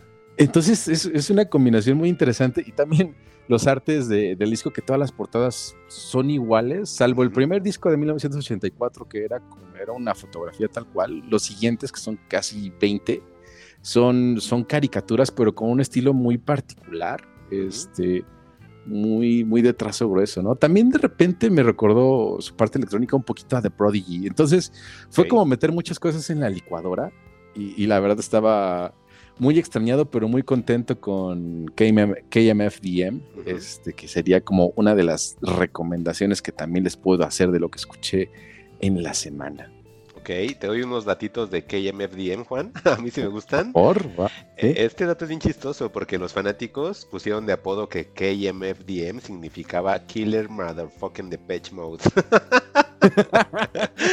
Pero no, el nombre es en alemán, es Kein Merit for Ajá. Mitleid, que en inglés se supone estoy leyendo, que se llama No Pity for the Majority. Entonces creo que se ve Ok. más chido KMFDM o se ve más chido Killing Motherfuckers de Pitch Mode, ¿no? Eh, eh, Me quedaría sí. con la segunda. Qué chistoso, ¿no? Así le decían a esta banda. Fíjate que a mí sí me gusta. Eh, los he dejado de escuchar hace unos cinco discos más o menos. Va a sonar raro que digan, oye, pero ¿cómo es que te gusta? Y cinco no has escuchado. Es que como dice Juan, tienen como 100, ¿no, Juan? Sí, desde no los sacan disco cada 80. año, así, Sí, desde siendo- los 80 y haciendo no fallan. cuentas, No paran. Ajá. No, no fallan. Y no fallan bien seguido en sacar discos. Entonces, este, pues bueno, es una, es una banda alemana. Y, y la ventaja que tienen, Juan, no sé si sabías también, es de que parte de la disquera son integrantes de KMFDM. Entonces, pues es como ya su proyecto, entonces ya cuántos años tienen, la verdad son muy famosos, son muy posicionados, este, es, yo creo que ya son como de los clásicos, yo creo que ellos ya son personas, perdón, ya es una banda que puedes tú poner a la par de Skinny Poppy, yo creo que ya de Nine Inch Nails, ya de Prodigy, de, de Prodigy, como lo dijiste, ya de Ministry también, entonces de, de Front Ensemble, etcétera, ¿no? Entonces yo creo que ya tendría que estar en ese rubro, y yo creo que sí, o sea, no creo que necesiten algún push, pues vaya, la banda es del 84, Juan, entonces eh, también cuando tocan, hacen performance Ni en- en demostrar nada en realidad. ¿eh? Sí, Ajá. es algo ya bien artístico, Juan. O sea, es como parte de la cultura, yo creo que no solo alemana, sino ya en Europa por completo, que KMFDM, yo creo que es la banda. Y pues pueden entrarle, yo creo que a este disco que dice Juan. Y, y yo le decía algo a Juan que a lo mejor, mm, no sé si esté bien dicho decirlo, pero el problema que tiene la banda es que de una cierta... tienen como que sus sonidos de los discos muy parecidos dependiendo la época. Cuando eran ochenteros, todos esos cuatro discos que sacaron eran muy similares. En los 90, como que fue la época que sacó ese rango de discos similares. Y yo, por ejemplo, que los dejé como por el 2010, ya del 2000 al 2011, 2012 más o menos, sentía que estaban haciendo la misma música y ahí como que los dejé un ratito. Entonces ahora están con Sí. el Dove, como dices, Juan. Sí, yo creo que justamente por la longevidad y pues, el, el hecho de tener una disquera y estar sacando discos cada año, pues no creo que sean prodigios musicales como para sacar cosas innovadoras cada disco, ¿no? Es muy difícil realmente pedirle a que una banda haga algo así, pero pues el hecho de, tener constancia para los fans, porque yo creo que lo hacen para los fans y pues bueno, un tanto para ellos mismos, este, y el hecho de incorporar pues de repente una cosa que otra distinta, pues, pues está bien, ¿no? Y, te digo, aquí me llamó mucho la atención el, el Duff y su onda así como de, órale, este, voy a hacer este, metal con, con esas armonías, ¿no? Entonces es, le, da como una textura muy diferente. Digo, tendré que echar más discos de ellos, pero este está bastante bien hablando de, de, discos que te metan en un trance. Este creo que lo cumple bastante bien. Así es, la verdad está interesantísimo esto de KMFDM. Lo voy a retomar, Juan digo, tenía un poquito que los había dejado, pero creo que es momento de retomarlos. Y ya igual depende si me agarran en buen mood, pues sí, empezar a regresarme hasta el disco que me había quedado, ¿no? Porque sí, sí eran bastante los que había escuchado, pero también te digo, pasaba esto de que se me hacían similares, pero ahora con lo que me platicas pareciera que ahorita estamos en la, en la etapa que no conozco. Porque digo que como que por etapas hacen ese ese lapso de, discos o ese rango de discos que son muy similares. Entonces ahora este nuevo estilo es el que no conozco, entonces de primera instancia seguro me va a gustar. Y también desde siempre han tenido alternancia en las vocales de hombre y mujer. Hombre y mujer, sí. Ah, ok, sí, perfecto. es muy similar. ok. Pensás que algo como del disco nada más, ¿no? Ajá, dije, a ver si por ahí tengo un dato, pero pues no, ya, ya lo desmintió Mike. Y, pues bueno, continúa Mike. Y el último, el último que les traigo. Esta banda es curiosa, Juan. Esta banda también me tiene muy contento. Es un descubrimiento que hice hace tiempo a través de Bandcamp. Ajá. Pero como después vi que sí estaban en, Spotify, les puse seguir. Entonces está padre que les pongas seguir a las bandas que te gustan y les voy a decir por qué. Al momento de que esa banda saca material nuevo, siempre que abran su aplicación de Spotify, el primer comercial que les va a aparecer o va a aparecer un anuncio o un aviso, si lo quieren llamar o notificación, de que la banda tal Acaba de estrenar sencillo, álbum, EP, disco en vivo o se va a presentar en tu ciudad. Pero siempre dejen esas notificaciones que son muy agradables porque así también tú te das cuenta cuando alguna de las bandas que sigues, que es porque te gustan, saca un disco y pues es oportunidad de escucharlo y no se te pase, ¿no? O sea, es como tu día uno al momento de ser suscriptor de Spotify. Creo que es un beneficio que se tiene con la plataforma eh, premium pero que la misma plataforma no te dice, no te explica que puedes hacer eso, no te explica cómo explotarla. De hecho, luego hay consejos que me da gente, Juan, que digo, esto lo podrían poner en un comercial y estaría bien chido, pero no, no, no lo hacen, ¿no? Es palí. Exacto, y uno de estos beneficios es esto. Entonces, la recomendación primera es a los artistas que les gusta, síganlos, este, para que les aparezcan en noticias, en notificaciones, etcétera. Y bueno, ya, para cerrar, esta banda, Juan, es de Manchester. Eh, esta banda, eh, si, lo, si lo queremos leer como se escribe, se escribe Maruja, así tal cual, Maruja. Probablemente en inglés ellos lo pronuncian como Marulla. Y este EP, este EP, Juan, se llama Nocniria. Así, Nocniria, está como bien raro el nombre, traté como de encontrar, así como que apliqué la de, úsalo en una oración, y no, no, no, no pude, no pude hacerlo, ¿no? Entonces dije, ah, qué difícil el nombre, pero búsquenlo como Maruja en Spotify, así Maruja, y si tratan de cachar la pronunciación que trato de intentar eh, pronunciar, Nocniria, así, Nocnarea, así Noc, con K primero, Nocnarea se escribe, y este EP que pues dura como 20 minutos, Juan, es un EP de cuatro canciones. Es, un, esta banda de Marulla o Maruja, si le queremos decir en español. Este, e, está integrada por cuatro personas, pero estas personas, cada uno sabe qué es lo que demonios está haciendo con su parte del instrumento, Juan. Porque es un disco que puede ser atmosférico. Primero que nada, aclarar que el disco no es metal, el disco es post-rock. El post-rock, yo siempre he involucrado a todas las bandas que a lo mejor en este momento no puedo etiquetar pero que se volvieron parte de un sonido y creo que ese sonido le llamaron post-rock, ¿sabes? Como en su momento el eh, que le llamaban alternativo. Ah, es lo que te iba a decir, justamente. Esas que no tienen clasificación van para allá. Y van para allá, pero de repente van tan para allá, Juan, que empiezan a adoptar todas un sonido similar o que dices, ah, post-rock. o sea, ya tiene etiqueta, se autoetiquetan ellos, ¿no? Y, y, no está mal, pues al final es una tendencia, ¿no? Cualquier modalidad de arte tiene una tendencia, entonces es válido, no está mal para nada, pues al final es como diferencias o le puedes entrar a un género y saber más de él, pero bueno, centrándonos en Marulla o Maruja, este EP de cuatro canciones, Juan, eh, está súper interesante porque de repente se vuelve jazz. Yo no soy un fanático del jazz, lo he dicho muchas veces con personas que me conocen y aquí se los menciono, no soy fanático del jazz porque no lo logro interpretar y no lo logro como tratar de disfrutar, creo. Ajá. Me cuesta como trabajo porque se me hace muy complejo, no sé por qué mi cerebro no lo, no lo adapta tan, tan fácil o tan rápido y, y hace que me pierda y empiezo a pensar otras cosas y no me concentro en lo que estoy escuchando. Entonces, no sé por qué me sucede con el jazz, pero así me sucede. Pero este disco que identifico tintes jazz, porque bueno, este, no, no me gusta, pero no estoy sordo, ¿no? Entonces, identifico como tintes jazz, Juan, muy agradables a mi oído. Espero que a lo mejor a la gente que padezca con una situación similar pueda entrarle porque también es un jazz que sí dije, ah, está bonito, está interesante. Y estaba trabajando, lo escuché tres veces seguidas, Juan, porque dura 20 minutos mientras estaba haciendo mis cosas. Y, y la verdad estaba muy, muy, muy, muy disfrutable el disco. Tienen un saxofón, Juan, que eso se me hace bien raro de esta banda y por eso quise traerla. Porque la banda es post-rock. Este, tiene tintes jazz. Tiene un saxofón. Odio los saxofones, Juan. Pero la verdad, la forma en la que está ejecutado el EP está hermoso el disco. O sea, cada canción es de 5 minutos, Juan. 6 la máxima. Este, pero es de verdad un disfrute increíble, Juan. Te metes tanto en la banda que cuando vas en el track 2 ya te das cuenta que de repente acabó porque te fuiste pegado del 2 al 4. O sea, realmente es un disco dis- disfrutable así.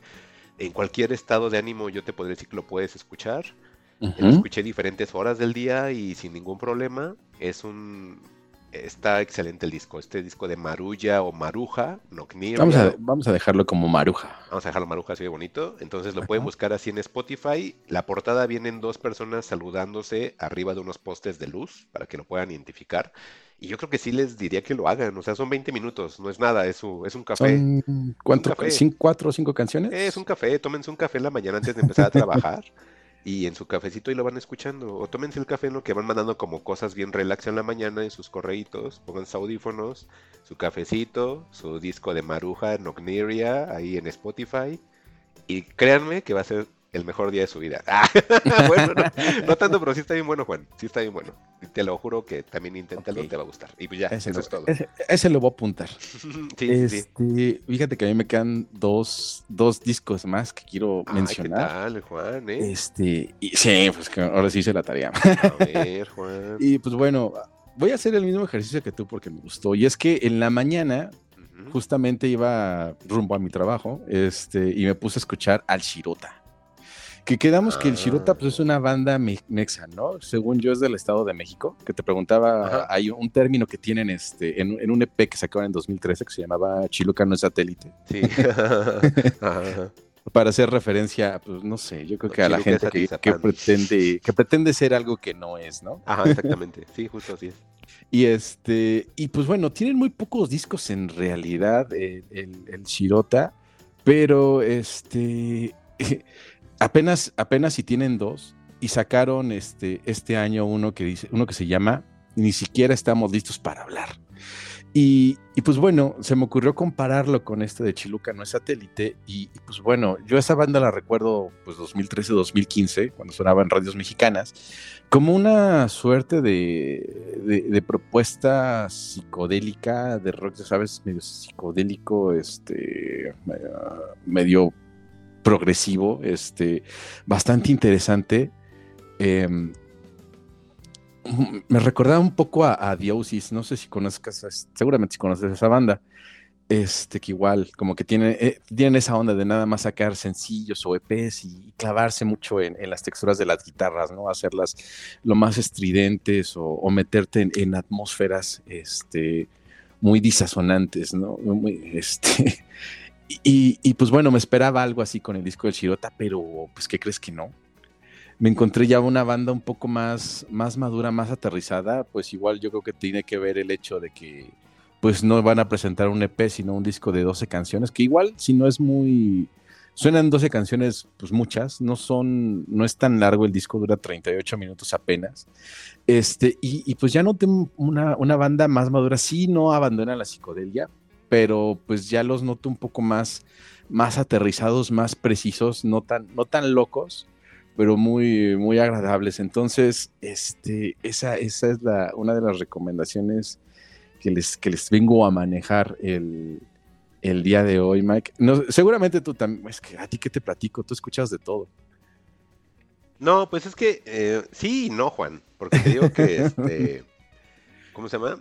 Eh, ya les expliqué como que esta parte que tengo con el jazz. O sea, en el jazz sí, la verdad me cuesta mucho trabajo. Pero con la psicodelia, con No, el ay, no hay bronca. y demás. Ese no hay bronca, no, en ese no hay problema, tío, que nada más me sucede con el jazz, no sé por qué. Yo creo que me hace falta verlo en vivo. A lo mejor ver, verlo en vivo es cuando ya digo, ah, ahora entiendo todo. Oye, y al Shirota, ah, justamente aprovechando vi se en en el- el The World is a Vampire. Exacto, ¿qué ahí tal? tocaron. Híjole, Juan, más o menos, ¿eh? Porque yo ellos los conocía que eran un poquitito más, más punkis Ujú. y de repente traían muchas baladas. Me imagino son el disco que acabas de escuchar. eh, si es que hubieron baladas, pero habían Pues no baladas, tan- Juan. No tanto baladas, pero sí como que se nota que la, la banda pues ya quiere, ya quiere despegar de alguna forma, ¿no? Ya son 10 años de- desde que salió su EP a, a este disco. Sí, entonces, eh, te digo, sí a lo mejor escuché como sus rolas más punkis. Y este, y, y el, en vivo, pues sí dije, ay, como que falta esta parte, ¿no? Y cuando tocaban las canciones rápidas, se entregaba a la gente. Entonces, creo que no era el único que pensaba que el Shirota estaba más chido de ese modo, ¿no? Pero pues bueno, pues esa evolución de la banda es respetable. Este, como siempre les digo, pues ya si el rumbo que está tomando la banda no les gusta, créanme que siguen los discos viejos, no, no los destruyen al momento de que la banda cambia su sonido, no se destruye lo anterior, ahí sigue. Afortunadamente, ahí sigue. Entonces, así hago. O sea, al final, em, ya si no te gusta, pues no tiene caso que yo, yo siempre les digo, valoren su tiempo en cualquier cosa, hasta en entretenimiento. Entonces, pues si ya no les gusta, pues ya no le des el tiempo que merece, ¿no? Es como cuando les decía de Metallica, pues ahí voy de necio, sabía que no era, no iba a ser una buena este, elección. No lo fue, por supuesto que no lo fue. Mucha gente me dijo, es que ya sabías que así era. Pues sí, pues ahí voy de terco. Y, y lo sé, la regué, ¿no? Metallica, devuelve mis 70 minutos, ¿no? Pero sí fue así como de, pues ni modo, y me quise aventar esa bala, pues no se les digo, igual yo me aviento esa bala por ustedes, de que a lo mejor no gasten tanto el tiempo ahí, ¿no? Claro, a mí lo que me hace pensar es cómo ha evolucionado la música en México, o si realmente evolucionó o no evolucionó, y por eso es que pues, Peso Pluma es Peso Pluma.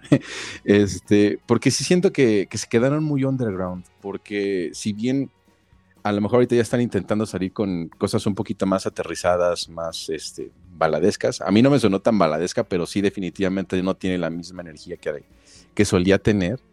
Entonces, no, ya, no, ya no sé a qué le está tirando realmente la banda. Digo, no es un mal disco, definitivamente está, está bueno, este, es, es destacable, pero, pero sí me hace pensar qué está pasando con el resto de bandas en México, ¿no? ¿A, a qué le tiran o si ya es nada más, pues, estar por estar, ¿no?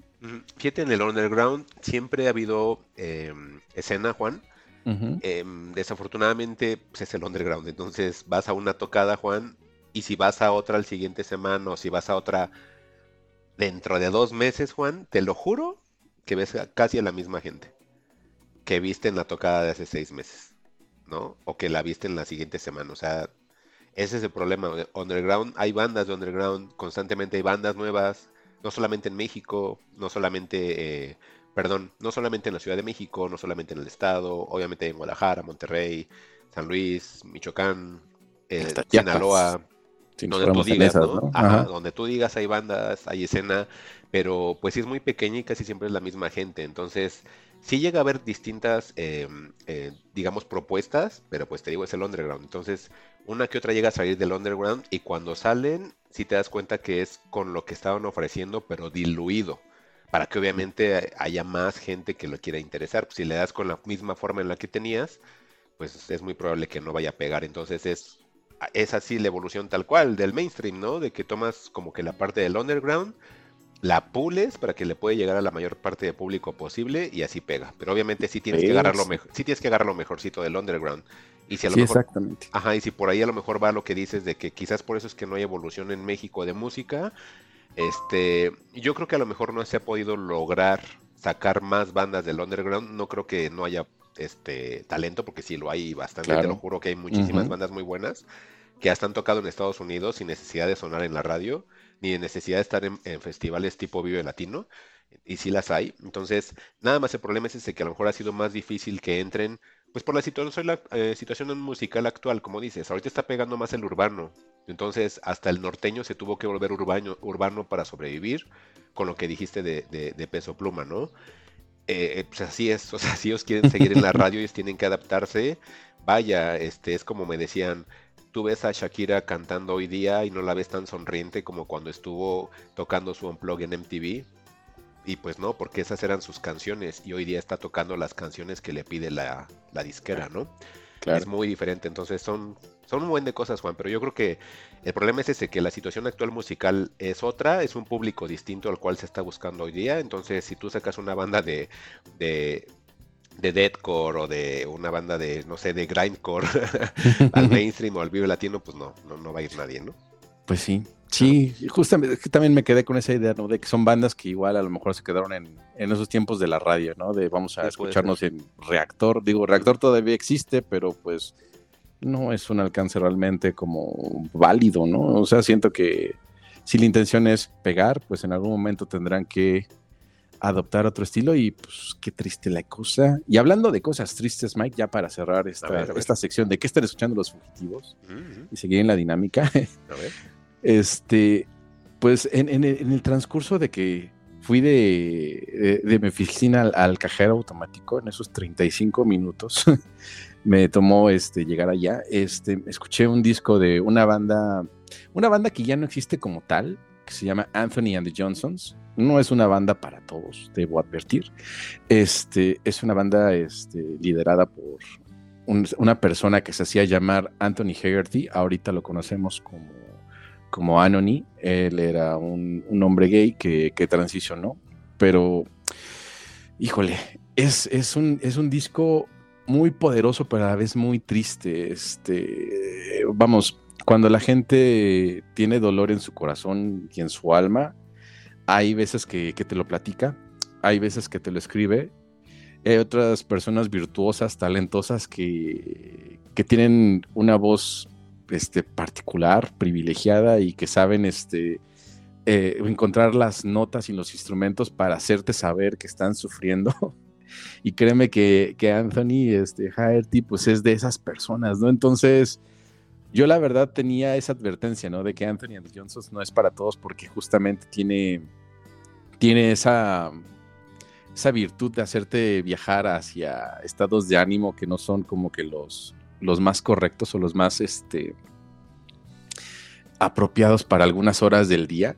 Y es que sí, tal cual, ¿no? Es, es una patada directamente a la tristeza y a, y a, escuchar este, las tragedias de su vida, de él, cómo quería ser algo que no podía ser en ese momento, de, de, ese, de ese rechazo, de esa soledad, de esa oscuridad en su alma al saberse pues incomprendido, ¿no? Entonces, muy poderoso este disco que se llama I Am a Bird, es de 2005. En algún momento este disco ganó el Mercury Music eh, Prize, este, que antes les dábamos importancia a esos premios, ¿no? que, resultaba hasta, hasta cierta, ciertamente como una maldición el que ganaba ese, ese Mercury Prize, pues al, al disco siguiente pues ya nadie le hacía caso, nadie los pelaba y demás, ¿no? No fue el caso, afortunadamente, de Anthony Haggerty, de, Anthony ahora, porque pues estamos hablando de una persona con, un virtuosismo, un talento que, te, lo te lo hace sentir a flor de piel, ¿no? Entonces, pues son 10 canciones muy potentes. Me quedo mucho con la primera. De hecho, este, se llama Hope There's Someone. este, en los primeros 20 minutos como que lo escuchaba platicarme su, su historia y sí decía, pues sí, estás triste, ¿no? Pero pues ya me esperaba que fueras triste. Y, es una canción que dura casi cuatro minutos. Por ahí del minuto dos y medio, casi tirando al tres, la canción empieza a tener una potencia y simplemente usando piano. Eh, el acompañamiento con piano y quizás este, un poquito el bajo y, la, batería y muy tenuemente, pero entre el piano y la voz de, Anthony, por Dios. Mm, ya no quería regresar. ¿Tienen piano, Juan? Todo, ahora sí que todo el disco está este, acompañado con, piano. Este es, piano y la voz de, Anthony todo el tiempo. Este, y con eso es más que suficiente para poderte llevar hacia allá, ¿no? Entonces, pues si llegan a escuchar I Am a, I Am a Bird Now de, Anthony and the Johnsons, pues escúchenlo con esta advertencia porque en realidad sí es un disco muy potente, es un disco muy triste y si, y si escuchamos la historia de Anthony de de esa impotencia que tenían del vivir, de querer ser algo que no podía ser y, la tristeza que eso le causaba. Por Dios, Mike. Es, es, es un discazo, pero pues sí, Ah, debemos hacer esa advertencia. Ah, qué bonito. Ya ven que ni Scorsese ni que nada, ¿eh? Ah, Y, Órale, y es que, padre. y es que sí, ¿no? Bueno, seguramente te ha pasado, ¿no? Que cuando, cuando escuchas la verdad de alguien o, o, los- o sientes ese, ese desahogo, pues como que a veces te cambia la vida, ¿no? Como que encontramos una, una, una verdadera expresión hacia el arte y, y, pues bueno, eso- esas suelen ser poderosas, ¿no? Sí, a mí la verdad me como que me es más sencillo este captar ese tipo de emociones en la música que en películas. Por mi onda de que a veces luego no me, no me concentro al 100% en las cosas, ¿no? Pero Ajá. en la música no sé por qué sí no sucede eso. O como que hace como que centre un poquito más las cosas y le empiece a poner atención a la música. Me imagino que debe ser por esa situación. Pero bueno, a mí como que me agrada más escuchar un nuevo disco que, ver una película, la verdad. Pero pues es- son cosas personales, ¿no? Y pues obviamente cada quien tiene su gusto, pero como dice Juan, sí quisimos como que traer esta parte de música porque pues es, está padre como platicar de ello, está padre como traerles opciones distintas, porque como dice Juan, creo que a lo mejor luego está como saturado y todos hablan de lo mismo, o todos hablamos de lo mismo, porque obviamente pues es- todos somos todos, no nada más Y unos- todos somos parte de la Sí, conversación. Sí, claro, no, no es uno más ni menos que otro, todos estamos parte de lo mismo, entonces eh, pues, queríamos traer algo distinto y creo que está, está chido y parece que la gente está reaccionando y qué chido que también se den una oportunidad de escuchar cosas diferentes y también si tienen ahí algo que les haya gustado, pues también que nos digan para que lo escuchemos y ya les decimos qué nos pareció, ¿no, Juan? Estaría chida también esa dinámica. Sí, sí, también. Si en algún momento quieren que platiquemos de algo en particular, pues, creo que y- también, eh, creo que ahora sí que nuestra amistad y nuestro círculo de, de Twitter en algún momento, Mike, no tanto se desarrolló por las películas y las series, sino a través de la música, ¿no? Entonces, conocemos gente que, que le gusta música, que le gusta la música y que le gusta en serio. Entonces, si en algún momento, pues igual tienen algo que aportar, pues si tú estás de acuerdo, pues es bienvenido, ¿no? Sí, denle. Y bueno, pues seguimos entonces con los temas, Juan. Sí. Con los temas, Juan. ¿Con qué Este, quieres empezar, Mikecito? Pues si quieres con la mía, la mía que es la, la, la clickbaitera, no es cierto, Ándale. jamás. Sí, nunca. seguramente, porque la mía es-. No, Juan, es que también, mira, está bien chistoso porque esta película está número uno en Netflix, ¿no? Desde ahí es como dicen los chavos, la primera red flag, ¿no? la segunda red flag, Juan, es que quitaron el arte que tenían promocional de la película donde venía AMLO con la cinta presidencial. Yo sé que era una sátira, pero se había vuelto como ícono de la película llamada Que Viva México. Y al final se decide que por el póster de la película oficial sea el reparto en una fotografía en el rancho en el cual se desarrolla la historia, ¿no? Entonces dije, "Mm", ahí también otra red flag que no me agradó. Y la otra red flag, Juan, eh, pues es que la música, eh, pues tiene ahí una cosa que, que la verdad me causaba mucha expectativa. Desafortunadamente cuando veo la película no sentí para nada la mano de este artista llamado Nacho Mastreta.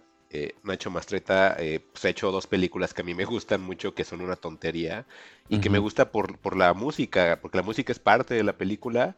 Este, una es Torremolinos y la otra es El Gran Vázquez. Eh, tiene eh, otra película en la que participó, pero no la he visto, que se llama Muchos hijos, un mono y un castillo, y esta la verdad no la conozco, pero Torremolinos... Sí, ¿verdad? Bien raro. Pero Torremolinos y El Gran Vázquez, el, la verdad a mí me gustan mucho y les decía la música es parte de, tan así que me aprendí el nombre del artista porque se me hacía como muy, muy curioso el nombre Nacho Mastreta, se me hacía como figura de acción. Entonces me, me grabé su nombre y bueno, eh, esa no fue Red Flag, eso era como bonito, pero cuando vi la película no sentí para nada su mano y pues ahí sentí feo, ¿no? Pero bueno, esta película, Que Viva México, eh, pues es una película dirigida por Luis Estrada, Juan. ¿Y Que sí Luis que? Estrada... sí, ya que viva, más bien ya que viva, por favor, porque creo que estamos medio vivos, entonces ya quiero que viva de verdad.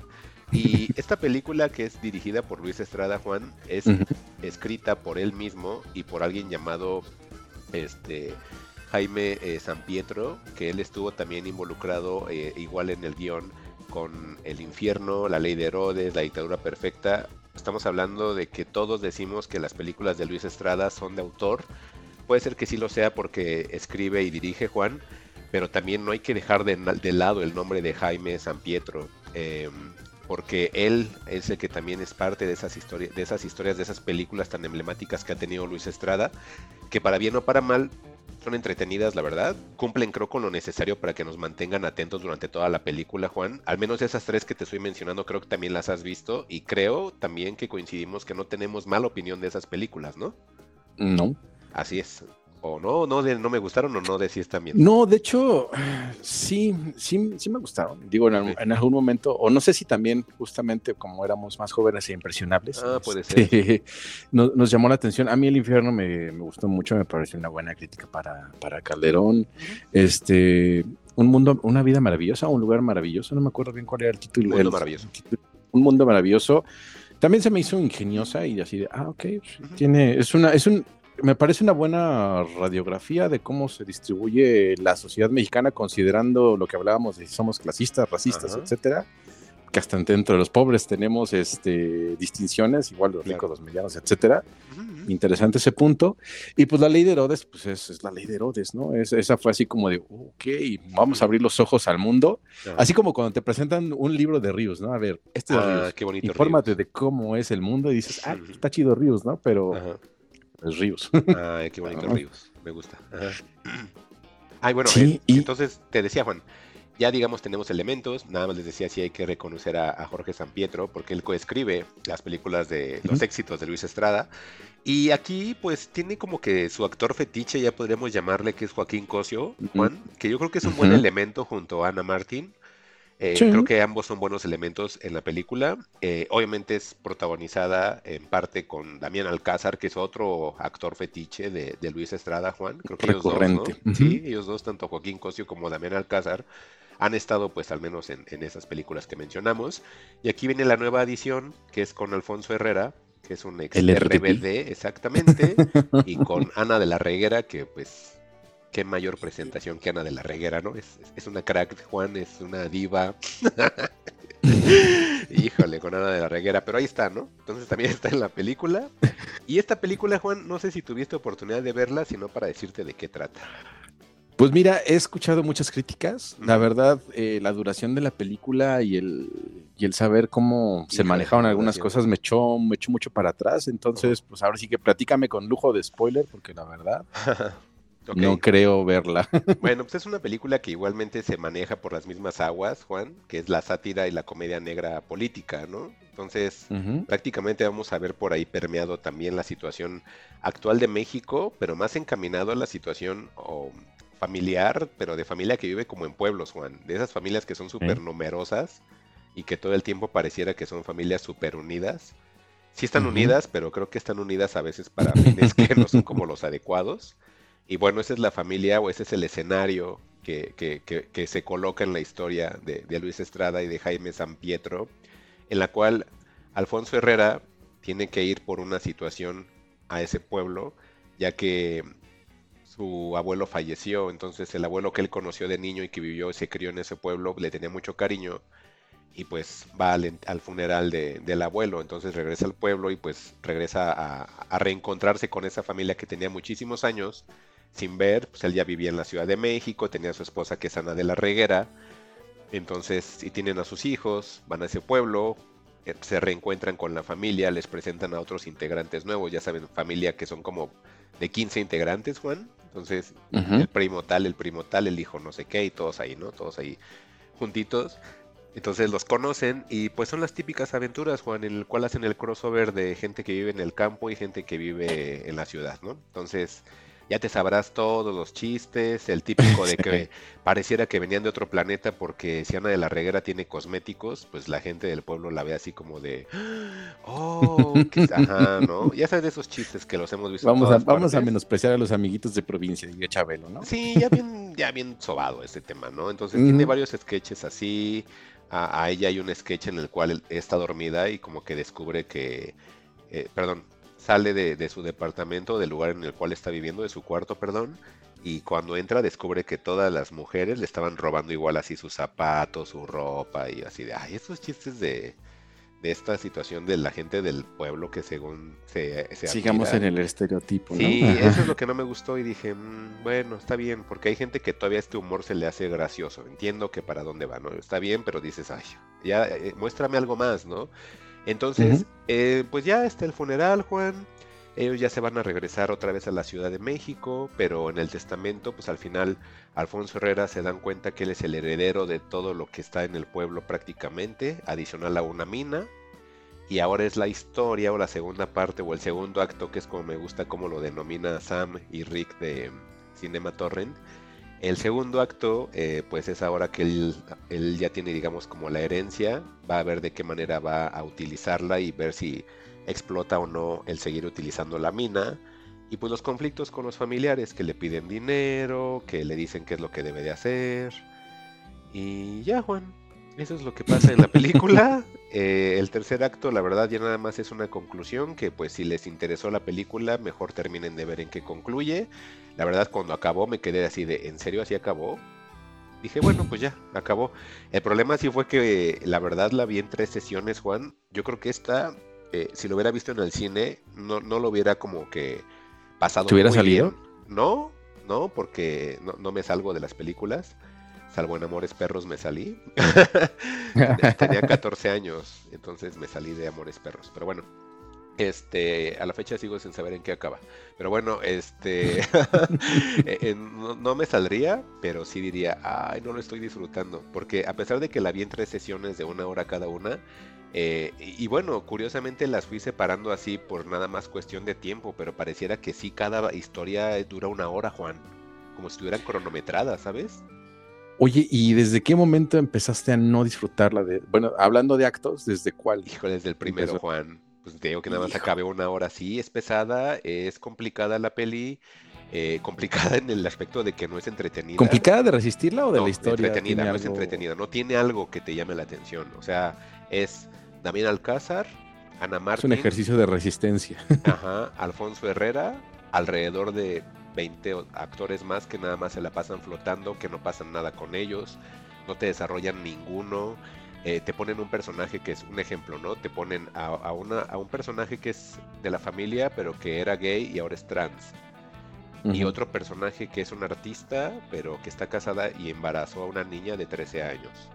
Este, y así, o sea, te ponen puros clichés y como que sí está como esta onda de que llega el de ciudad y, y pues prácticamente llegó con armadura y con oro en una bolsa y el otro estaba comiendo bananas con un taparrabos, ¿no? O sea, eso se me hace ya como muy...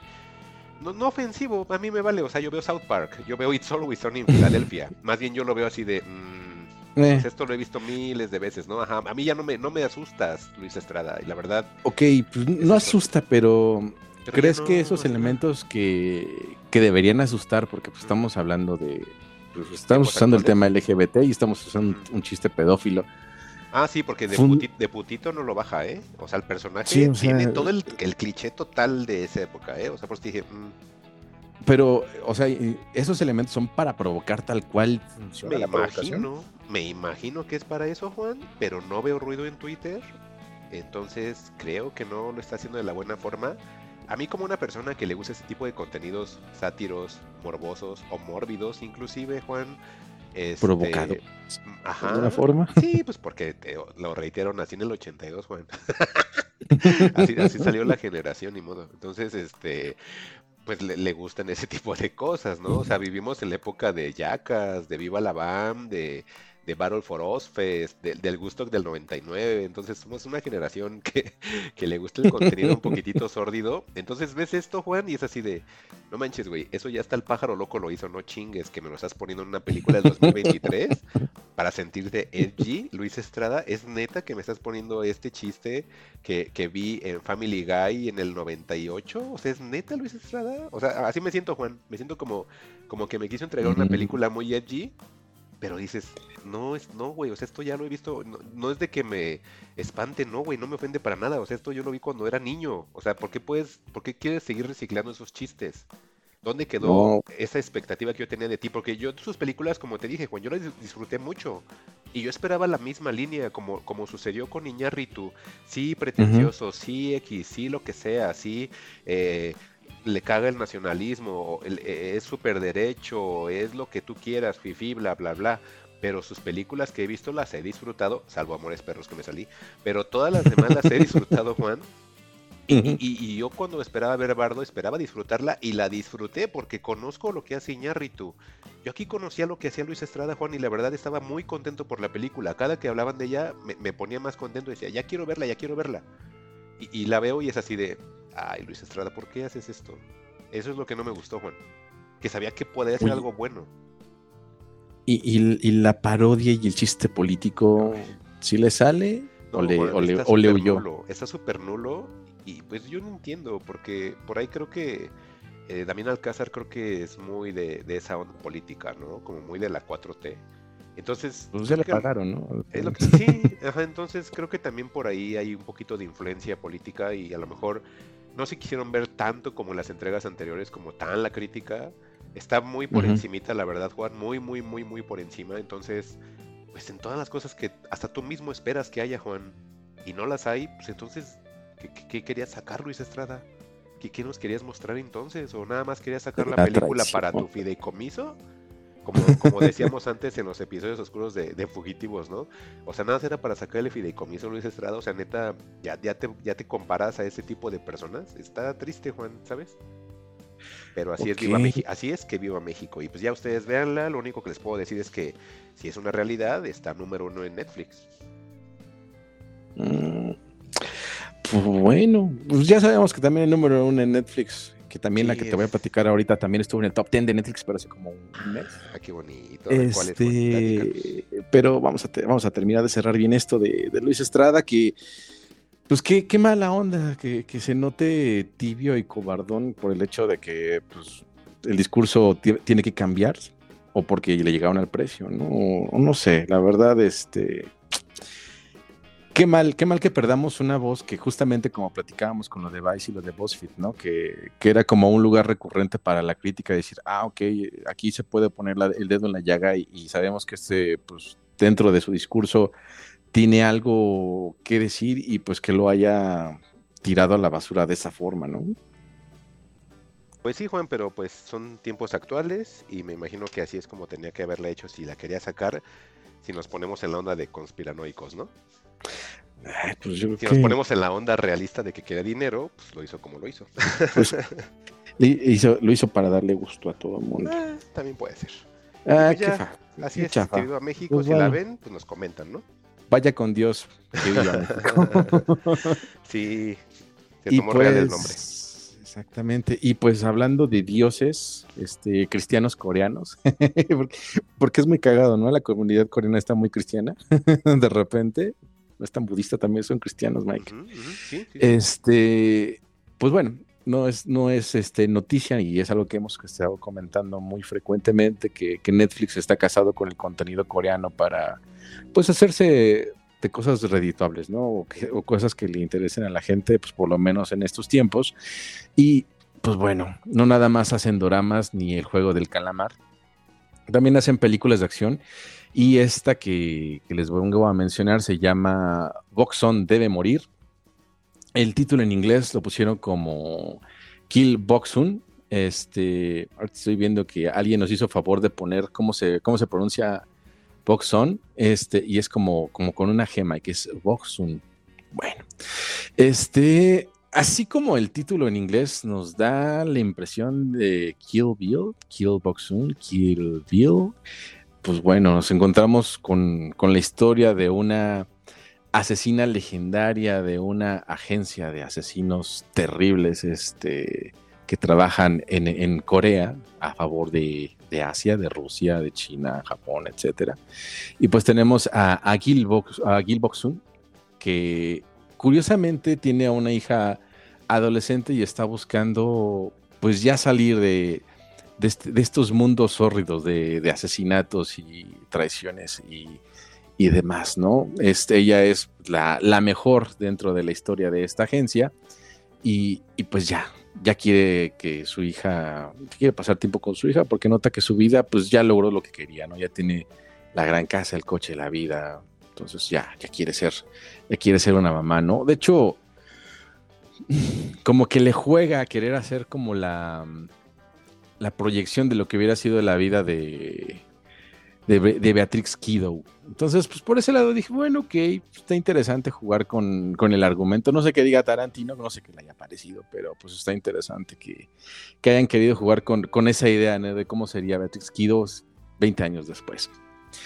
Pero bueno, las cosas se tuercen y pues ella no puede, no puede jubilarse como tal, la traicionan y ella pues tiene que, tiene que defender a, lo suyo y a su vida, ¿no? Entonces pues de eso va Killboxun, que pues bebe de muchos elementos muy actuales, este, digo, pues se ve un poquito como de la famniquita si quisiéramos irnos hacia lo clásico, pero pues no queremos engañar a nadie, ¿no? Es esto es como John Wick versión coreano con una, con una actriz coreana que pues si bien este, lo hace bien, tiene, tiene el carisma suficiente para entregarnos una, una buena actuación y una historia que pues está contada de forma pues decente, lo hacen de forma entretenida y, pues tiene buenas secuencias de acción, ¿eh? de repente el manejo el manejo de cámara y encontrar el ángulo para poder este, ejecutar estas, estas maniobras y esos stunts pues lo hacen de forma, de forma correcta, ¿no? La, incluso la, la, la, ejecución de efectos especiales, pues también se ven, se ven bien. Y pues no es una, no es una película bodrio, tampoco es la excelente película. Lo que me llama la atención es que esta película la presentaron en la, Berlin, en la Berlinale.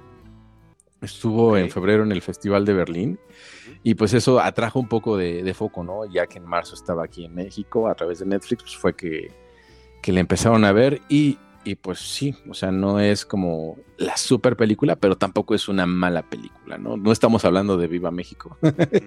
pero, pero sí, este, pues vamos, dentro de estos tropos de, de películas de, de, de, mundos de asesinos, pues realmente como que igual no aporta nada nuevo, ¿no? Este, digo, las secuencias con espadas, las secuencias con, con pistolas, las secuencias de artes marciales, pues están, están bien.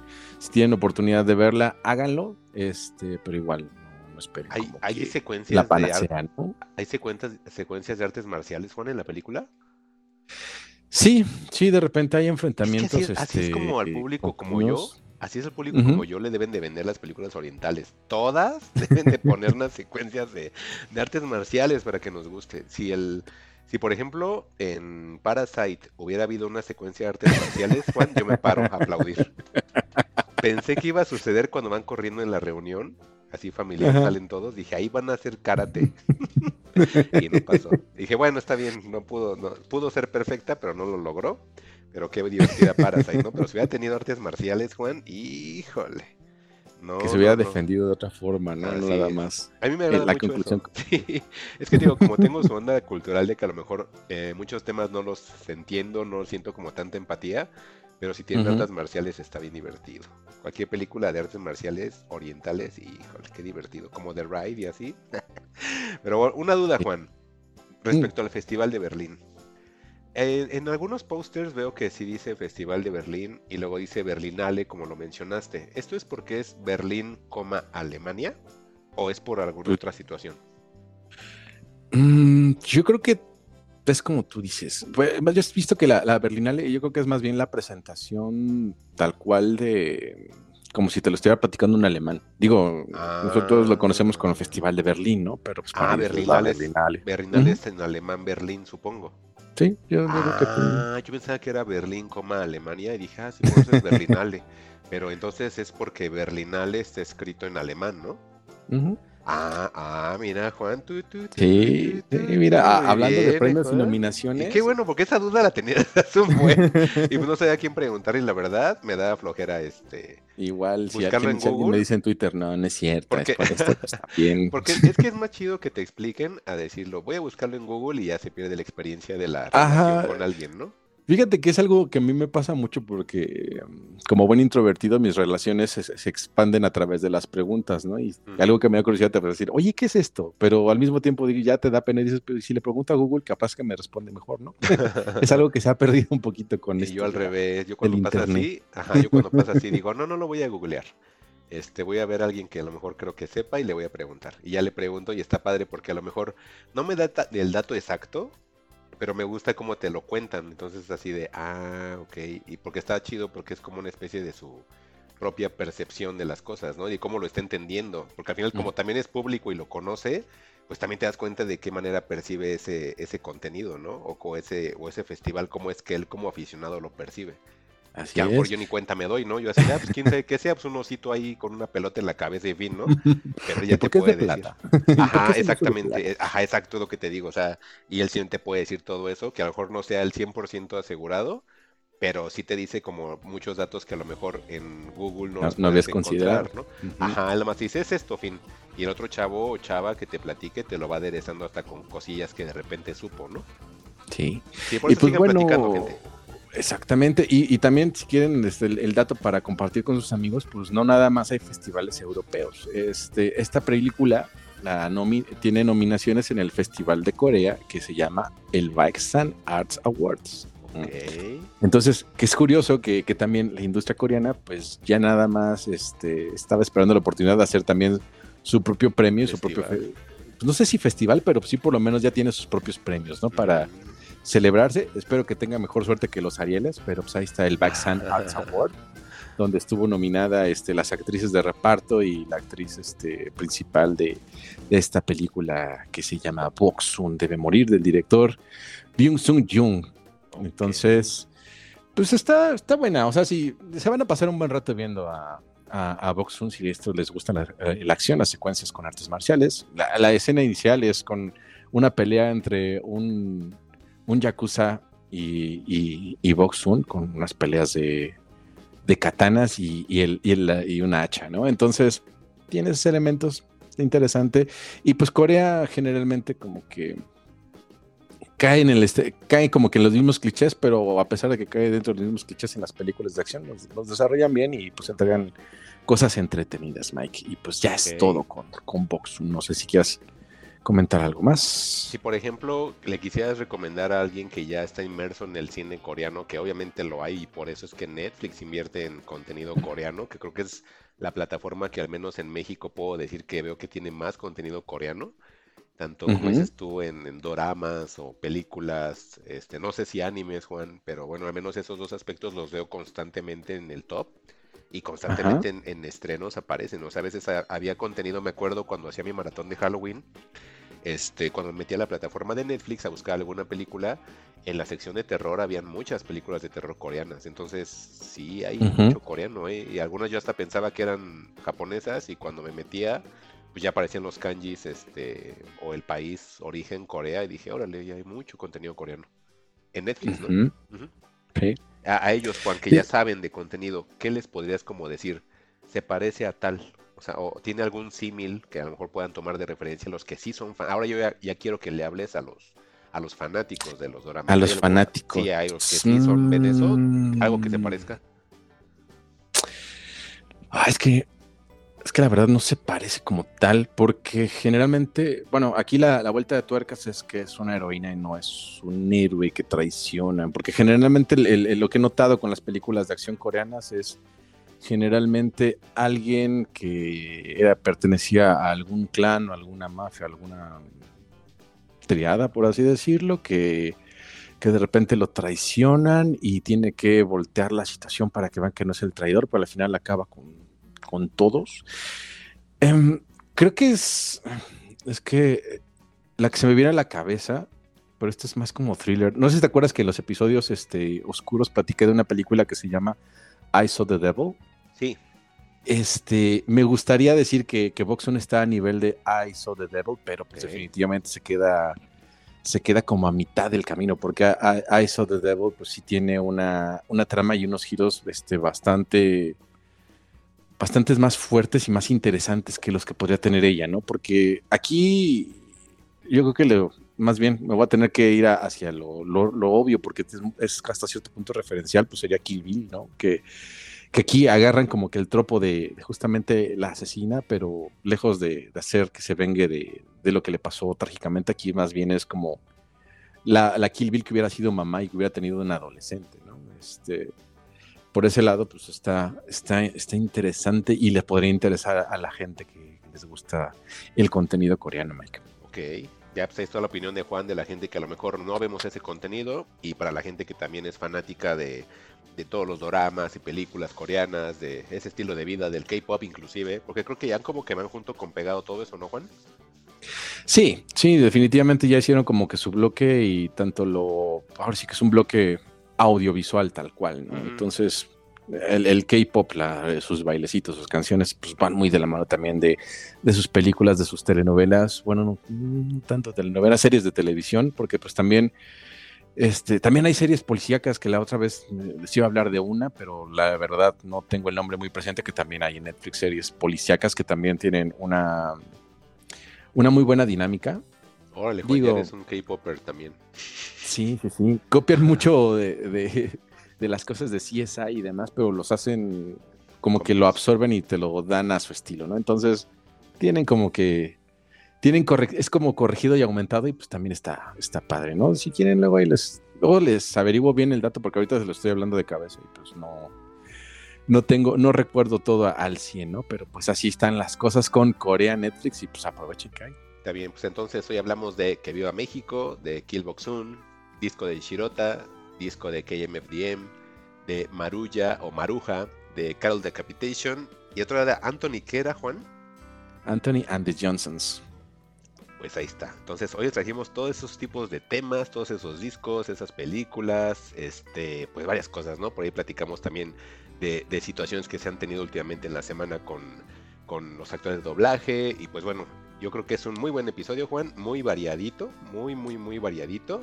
Y pues yo creo que hemos llegado al final del mismo. Gracias a todos por escucharnos y lo esperamos de nueva cuenta en el siguiente episodio. Recuerden que nos pueden encontrar en redes sociales, en Twitter como arroba fugitivosmx, en Facebook como Fugitivos Podcast, en Instagram como Fugitivos-podcast. Este y los demás episodios lo pueden encontrar en Spotify, en Apple Podcast, en Google, en Evox, en Amazon Music, en todas partes.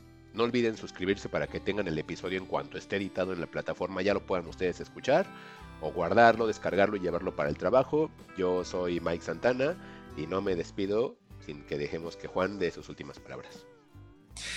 Y pues sí, muchísimas gracias por sus, descargas y estar al pendiente, suscribiéndose para este y más episodios. Y pues bueno, por ahí salió la noticia de que íbamos a salir en, en, Spider-Man Into the Spider-Verse, que va a salir Spider-Juan y Spider-Mike. Entonces esténse muy al pendiente de la voz de los fugitivos en la película de Spider-Man. Sí, identifíquenos. Cuando gritemos con todos a coro, ahí identifíquenos. Que hola, hola, hola, y nos pase la cámara rápido. no sabemos ni qué personaje vamos a hacer, pero ahí vamos a estar, entonces identifíquenos. Y pues ya, nos avisan cuál es porque ni nosotros sabemos en cuál va a ser, ¿no, Juan? Exactamente, antes de que algún actor de doblaje rencoroso nos quiera sacar a patadas. El, que hace de Krillin, Juan, que nos pegue. o Mario Castañeda. Cuídense. Dios nos, cuídense mucho. Bye. ¿Cómo ha dicho usted que se llamaba? No lo he dicho. Encuéntranos en Twitter como arroba fugitivosmx o si prefieres arroba juan-xhu y arroba Mike-Santana. Fugitivos. Historias para el camino.